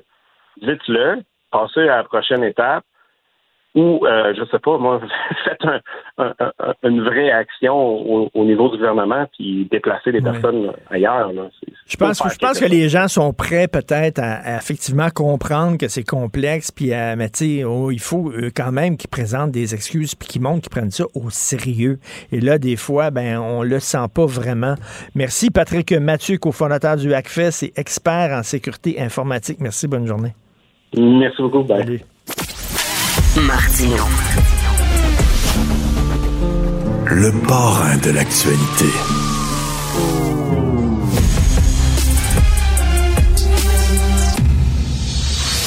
Oublions jamais de placer les choses en perspective. Ça aurait dû être une grande célébration. C'est quand même gros ce qu'on évoque là. Très significatif pour bien comprendre tout ce qui s'est passé. Un professeur, pas comme les autres. Lutte la liberté. Alors, Luc, je tiens absolument à ce que tu nous parles de Mike Pence qui a condamné de façon euh, très euh, claire les propos de Tucker Carlson. Mike Pence, c'était pas quelqu'un, c'était pas un ami quasiment de Tucker Carlson. Soudainement, il y, a, les gens dans l'entourage de Trump qui commencent à prendre leur distance avec Fox News. Qu'est-ce qui s'est passé? écoute-moi, en regardant ou en écoutant Mike Pence hier, euh, je me suis dit, c'est un prélude aux Oscars, mais en fait, c'est les Razzies plutôt que les, Oscars. Euh, écoute, on a eu droit du Mike Pence dans son beige le plus éclatant. Donc, M. Pence, il n'est pas reconnu pour être particulièrement flamboyant. Euh, mais ce qu'on sentait dans sa déclaration d'hier, quand il prend ses distances avec Tucker Carlson et quand il prend ses distances avec Donald Trump, il ne le fait jamais de façon très, très tranchée. Mais carrément, moi, c'est comme ça que je le dis, il a fait, il a fait son lit, il a choisi son camp. Il s'éloignait du président Trump lentement mais sûrement, comme beaucoup d'autres républicains, et il ne souhaite pas se mettre les partisans du président à dos.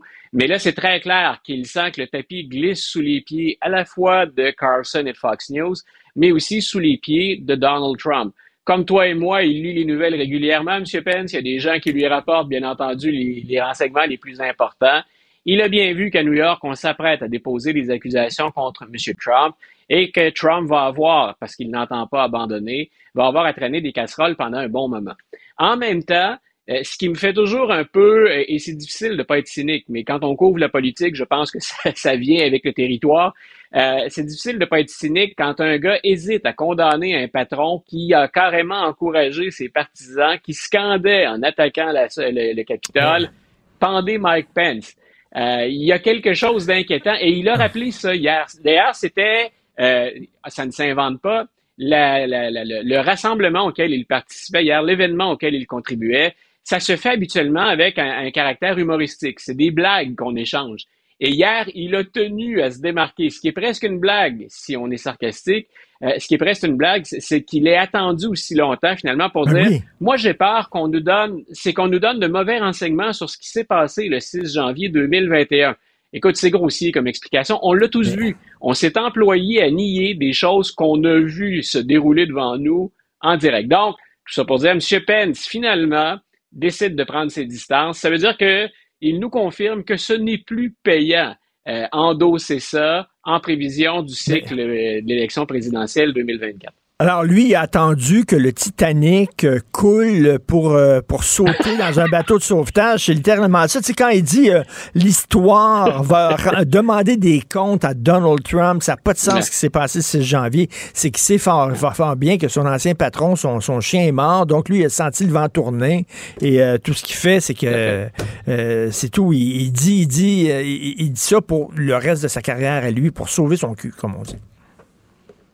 Écoute, je, je peine à imaginer, c'est la raison pour laquelle je riais. Euh, Mike Pence devient donc Rose, qui est debout ben sur, euh, ou qui est couché sur cette planche de bois, et Jack, qui est Trump, en train de, de couler à côté. Je voulais pas mettre ces, je voulais pas mettre cette image-là dans la tête de, de nos auditeurs, mais si, si je me permets d'être plus dur ou de rigoler de la situation, c'est que Mike Pence a été aux premières loges pendant quatre ans pour voir qui supportait Donald Trump, pour voir ce dont M. Trump était capable. Et on est rendu en 2023. Et c'est là, en mars 2023, que Pence dit c'est assez ou qu'il ose relever les nombreuses contradictions dans le discours de son ancien patron. Qu'est-ce qui arrive là avec euh, Donald Trump? Il va avoir des accusations portées contre lui dans l'État de New York. Est-ce que c'est à cause de l'histoire avec euh, Stormy, euh, l'actrice porno? Là? Voilà, donc écoute, je pense tout le temps à mon ami Guillaume Lavoie quand, euh, qui, collabore aussi à, Cube, à TVA, LCN. Je pense souvent à Guillaume parce que tous les deux, on, on est des, maniaques de politique américaine, puis on surveillait tous les deux la Georgie. On se disait les premières accusations vont probablement venir de là, tellement le cas autour de l'ingérence dans l'élection 2020, il est caricatural. Que ce soit Trump ou que ce soit ses avocats. Euh, ben, on a eu une surprise. C'est qu'à New York, on s'est dit, après avoir pris du recul, cette histoire-là avec Stormy Daniels, on a peut-être suffisamment de prises pour accuser Donald Trump. Ça vient donc du, district sud de Manhattan et c'est effectivement en lien avec ce pot de vin, cet argent qui a été versé à Stormy Daniels pour acheter son silence. Est-ce que M. Trump a le droit de faire ça? Euh, ou avait-il le droit de demander à son avocat, M. Cohen, qui est allé derrière les barreaux, lui, euh, avait-il le droit de lui demander de verser de l'argent? Oui. Euh, c'est une entente qui ne regardait que ben, des adultes consentants, c'est le cas de le dire Ben dans, oui. dans- dans ce qui nous concerne. Ce qui est illégal là-dedans, c'est l'argent de la campagne qu'on a utilisé. Et c'est ça qu'il faut démontrer maintenant devant le, le- le tribunal, euh, c'est que Donald Trump et Michael Cohen savaient qu'on détournait de l'argent de la campagne, et ça, ça enfreint la loi électorale. Et c'est pour cette raison-là que M. Trump va fort probablement tout pointe vers des accusations. OK, donc on si c'était de son portefeuille personnel, il n'y aurait eu Ouais. aucun problème. L'affaire, c'est qu'il dit aux gens, donnez-nous des dons au parti et ça va aller pour notre campagne. Il prend ça pour régler des problèmes personnels à lui. Là. Et c'est ce pourquoi certains des collègues de M. Trump ont été accusés et reconnus coupables. Pensons à Steve Bannon, par exemple. On gérait de l'argent, je sais pas si tu souviens, mais Oui, c'est pour oui. bien montrer le, le- le- le degré de malhonnêteté euh, de ces gens-là qui prétendent aider, entre guillemets, ce qu'on appelle l'Américain moyen ou l'Américain abandonné. On, on a demandé, on a fait une campagne de levée de fonds pour construire une partie du mur à partir de ces dons-là, et ça a servi à tout sauf à la construction du mur. C'est allé dans les proches de, de- dans les poches, pardon, de ceux qui géraient cette levée de fonds. M. Bannon a été mêlé à ça et d'autres proches de Donald Trump. Il faut Mais- pas s'en étonner. Ça fait 4-5 ans que je dis Trump n'a jamais rien fait d'autre que ça pendant toute sa carrière. Donc, ce ne sont pas pour moi de grandes révélations, mais il semble que ce soit assez pour faire condamner ses proches. Et maintenant, ben, qu'on arrive au sommet de la pyramide qui est Trump lui-même. Est-ce que est-ce que c'est décevant, c'est-à-dire les gens veulent des, des condamnations ou en tout cas des accusations contre Donald Trump pour, pour Ah. corruption, pour sédition, pas pour avoir détourné de l'argent pour avoir payé une actrice porno. là. Tu sais, c'est comme c'est pas le gros scandale de l'année, comme- mettons. Là, tu sais. C'est comme Al Capone qui a été piégé pour ne pas avoir payé ses impôts plutôt que ce qu'il Exactement. a fait à la tête de la, à la tête de la mafia. Ça m'a rappelé ou ça a évoqué pour moi cette image-là. Euh, oui, c'est un peu décevant. En même temps, faudra voir ce qui, et, je te le dis, je, ne sais pas, je voudrais pas être dans les pieds ou dans les chaussures de Merrick Garland plutôt. M. Garland, qui est le procureur euh, aux États-Unis, est-ce que c'est dans l'intérêt des Américains de poursuivre Donald Trump pour incitation, par exemple, à, à l'insurrection, ou si on ne ferait pas comme on le fait pour Richard Nixon à une autre époque, lui accorder une grâce présidentielle pour éviter une espèce de, de- de mini-guerre civile ou pour penser les plaies d'une période qui a été difficile. C'est le choix qu'avait fait Gerald Ford à l'époque, le successeur de M. Nixon. Est-ce qu'on en est là? Est-ce que c'est comparable? Moi, j'ai toujours en tête, mais c'est bien personnel, et là, je, je l'en- je m'en confesse, c'est très subjectif. Je pense que ce que Trump a fait est suffisamment grave pour qu'on intervienne, pour qu'on Ah ouais. dépose des accusations. Parce que dans ma tête, on ne peut pas faire pire que ça pour s'en prendre aux institutions démocratiques. Si on laisse passer ça, ben arrêtez de laisser planer cette idée qu'on peut poursuivre des, po- des politiciens et leur demander de rendre des comptes. C'est la raison pour laquelle j'espère que Merrick Garland va se servir de Trump pour faire un exemple. En même temps, euh, je pourrais comprendre que dans le contexte polarisé actuellement, on choisisse de ne pas jeter l'huile sur le feu et qu'on passe l'éponge. Euh, on verra. Mais oui, comme toi, c'est un peu, c'est pas ça qu'on attendait. non. hein. Je disais, moi, c'est ce qui Ben venait de la Georgie ou ce qui venait de Washington. J'ai presque, pas j'ai presque, j'ai éclaté de rire en voyant revenir Stormy Daniels. Ben ça avait oui. été toute une saga avec, tu t'en rappelleras, l'avocat de, de Stormy Daniels qui, lui, aujourd'hui, est derrière les barreaux parce qu'il a fraudé des clients et il a volé des clients, dont Stormy Daniels. C'est le, le genre de cas euh, comme on en voit aux États-Unis et fort peu ailleurs. Et écoute, en terminant, j'ai regardé les Oscars hier, vraiment, parce que ma Oui. blonde me le demandait. J'ai pensé à toi hier soir. Et ça fait des années que je regardais plus vraiment les Oscars. Je trouvais ça plate, je trouvais ça prêchi prêchant. Je trouvais que c'était de la rectitude Ouais. politique. C'était. On est revenu hier au bon vieux Oscars, Oui. c'est-à-dire que tous les, les prix ont été remis en ondes. Euh, Il n'y avait pas de discours qui était prêchi, prêchant et tout ça. Oui, on a célébré la diversité, mais avec raison, parce que Michelle Yeoh, elle a reçu l'Oscar parce qu'elle était bonne, pas parce qu'elle était asiatique, parce qu'elle était extraordinaire dans ce film-là. On a euh, récompensé... On a récompensé, Luc, un film qui était audacieux, qui était original, qui sortait Oui. des sentiers battus, qui était extraordinaire. Et je regardais ça, je me dis, est-ce qu'il se passe quelque chose aux États-Unis? Est-ce qu'on a retrouvé la raison enfin? Ben, je pense que dans, dans, dans, dans, cet équilibre ou dans ces attaques qu'on a vers la droite très conservatrice ou vers ce qu'on appelle les woke, je pense qu'hier, on a senti le besoin de parler au plus grand nombre de gens possible, d'aller moins vers les extrêmes, puis de revenir vers ce qui concerne une majorité des gens qui vont au cinéma. Ce qu'on veut avoir, c'est des performances cinématographiques, de bons films, on veut avoir des performances d'acteurs. Je t'ai lu ce matin sur Facebook, puis écoute, tu m'as eu à 100% J'endossais, je me reconnaissais dans tes propos, et j'ai pris, moi je les regarde parce que j'en discute avec mes étudiants. Et ces films-là, parfois, on en jase en classe, donc que j'aime ou pas, je me fais un devoir d'assister à ça. Mais hier, pour la première fois, comme toi, depuis des années, J'y ai trouvé mon compte, j'y ai ah. pris grand plaisir. C'était vraiment une très bonne cérémonie. Il n'y a pas un prix qui a été donné où je me disais, eh, tu sais, non, j'aurais tu non, je trouve que au point de vue scénario, au point de vue montage, au point de vue musique et tout ça, je, trouvais que c'était des choix qui se défendaient fort bien. C'était euh, une cérémonie de haut euh, calibre. J'ai même aimé les commentaires de Jimmy Kimmel qui a reproché aux gens dans la salle si jamais quelqu'un vient pour me battre, j'espère que vous ne ferez pas comme l'année prochaine ou faites comme l'année dernière, c'est-à-dire, ben, ne faites rien, hein. laissez quelqu'un me frapper, puis on lui remettra un prix après. C'était comme, vous êtes conscient maintenant de ce que vous avez pas fait l'année dernière.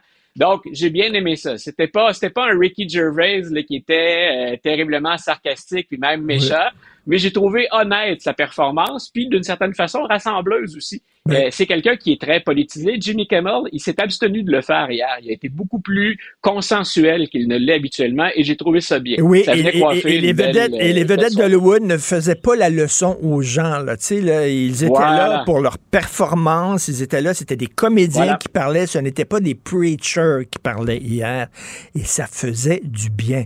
Merci beaucoup, euh, Luc. La liberté, merci, bonne semaine. Confrontant, dérangeant, divertissant. Richard Martineau, il brave l'opinion publique depuis plus de trois décennies. Gilles Proulx. Bonjour, mon cher Richard. Richard Martineau.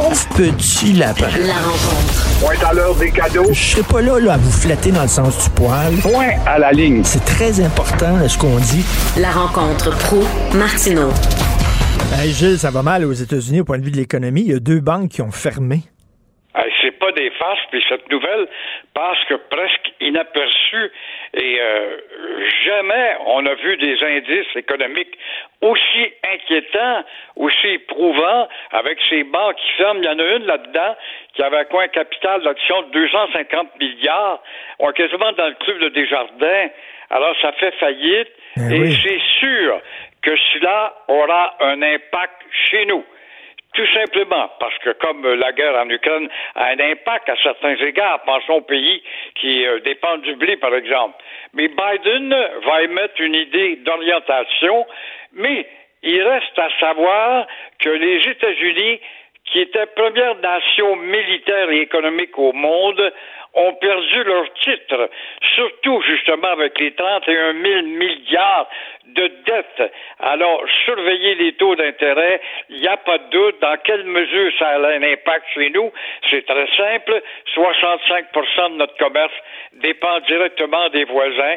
Et oui, on va y goûter quelque peu. Tout à fait. Qu'est-ce que vous pensez du euh, taux de confiance, le vote de confiance envers PSPP 98.5, un taux de confiance record? C'est une révélation fort intéressante. Paul Saint-Pierre Plamondon est on ne peut plus aimé avec 98,5. Et euh, il faut se demander si Paul Saint-Pierre Plamondon est béni des dieux avec ses deux prénoms.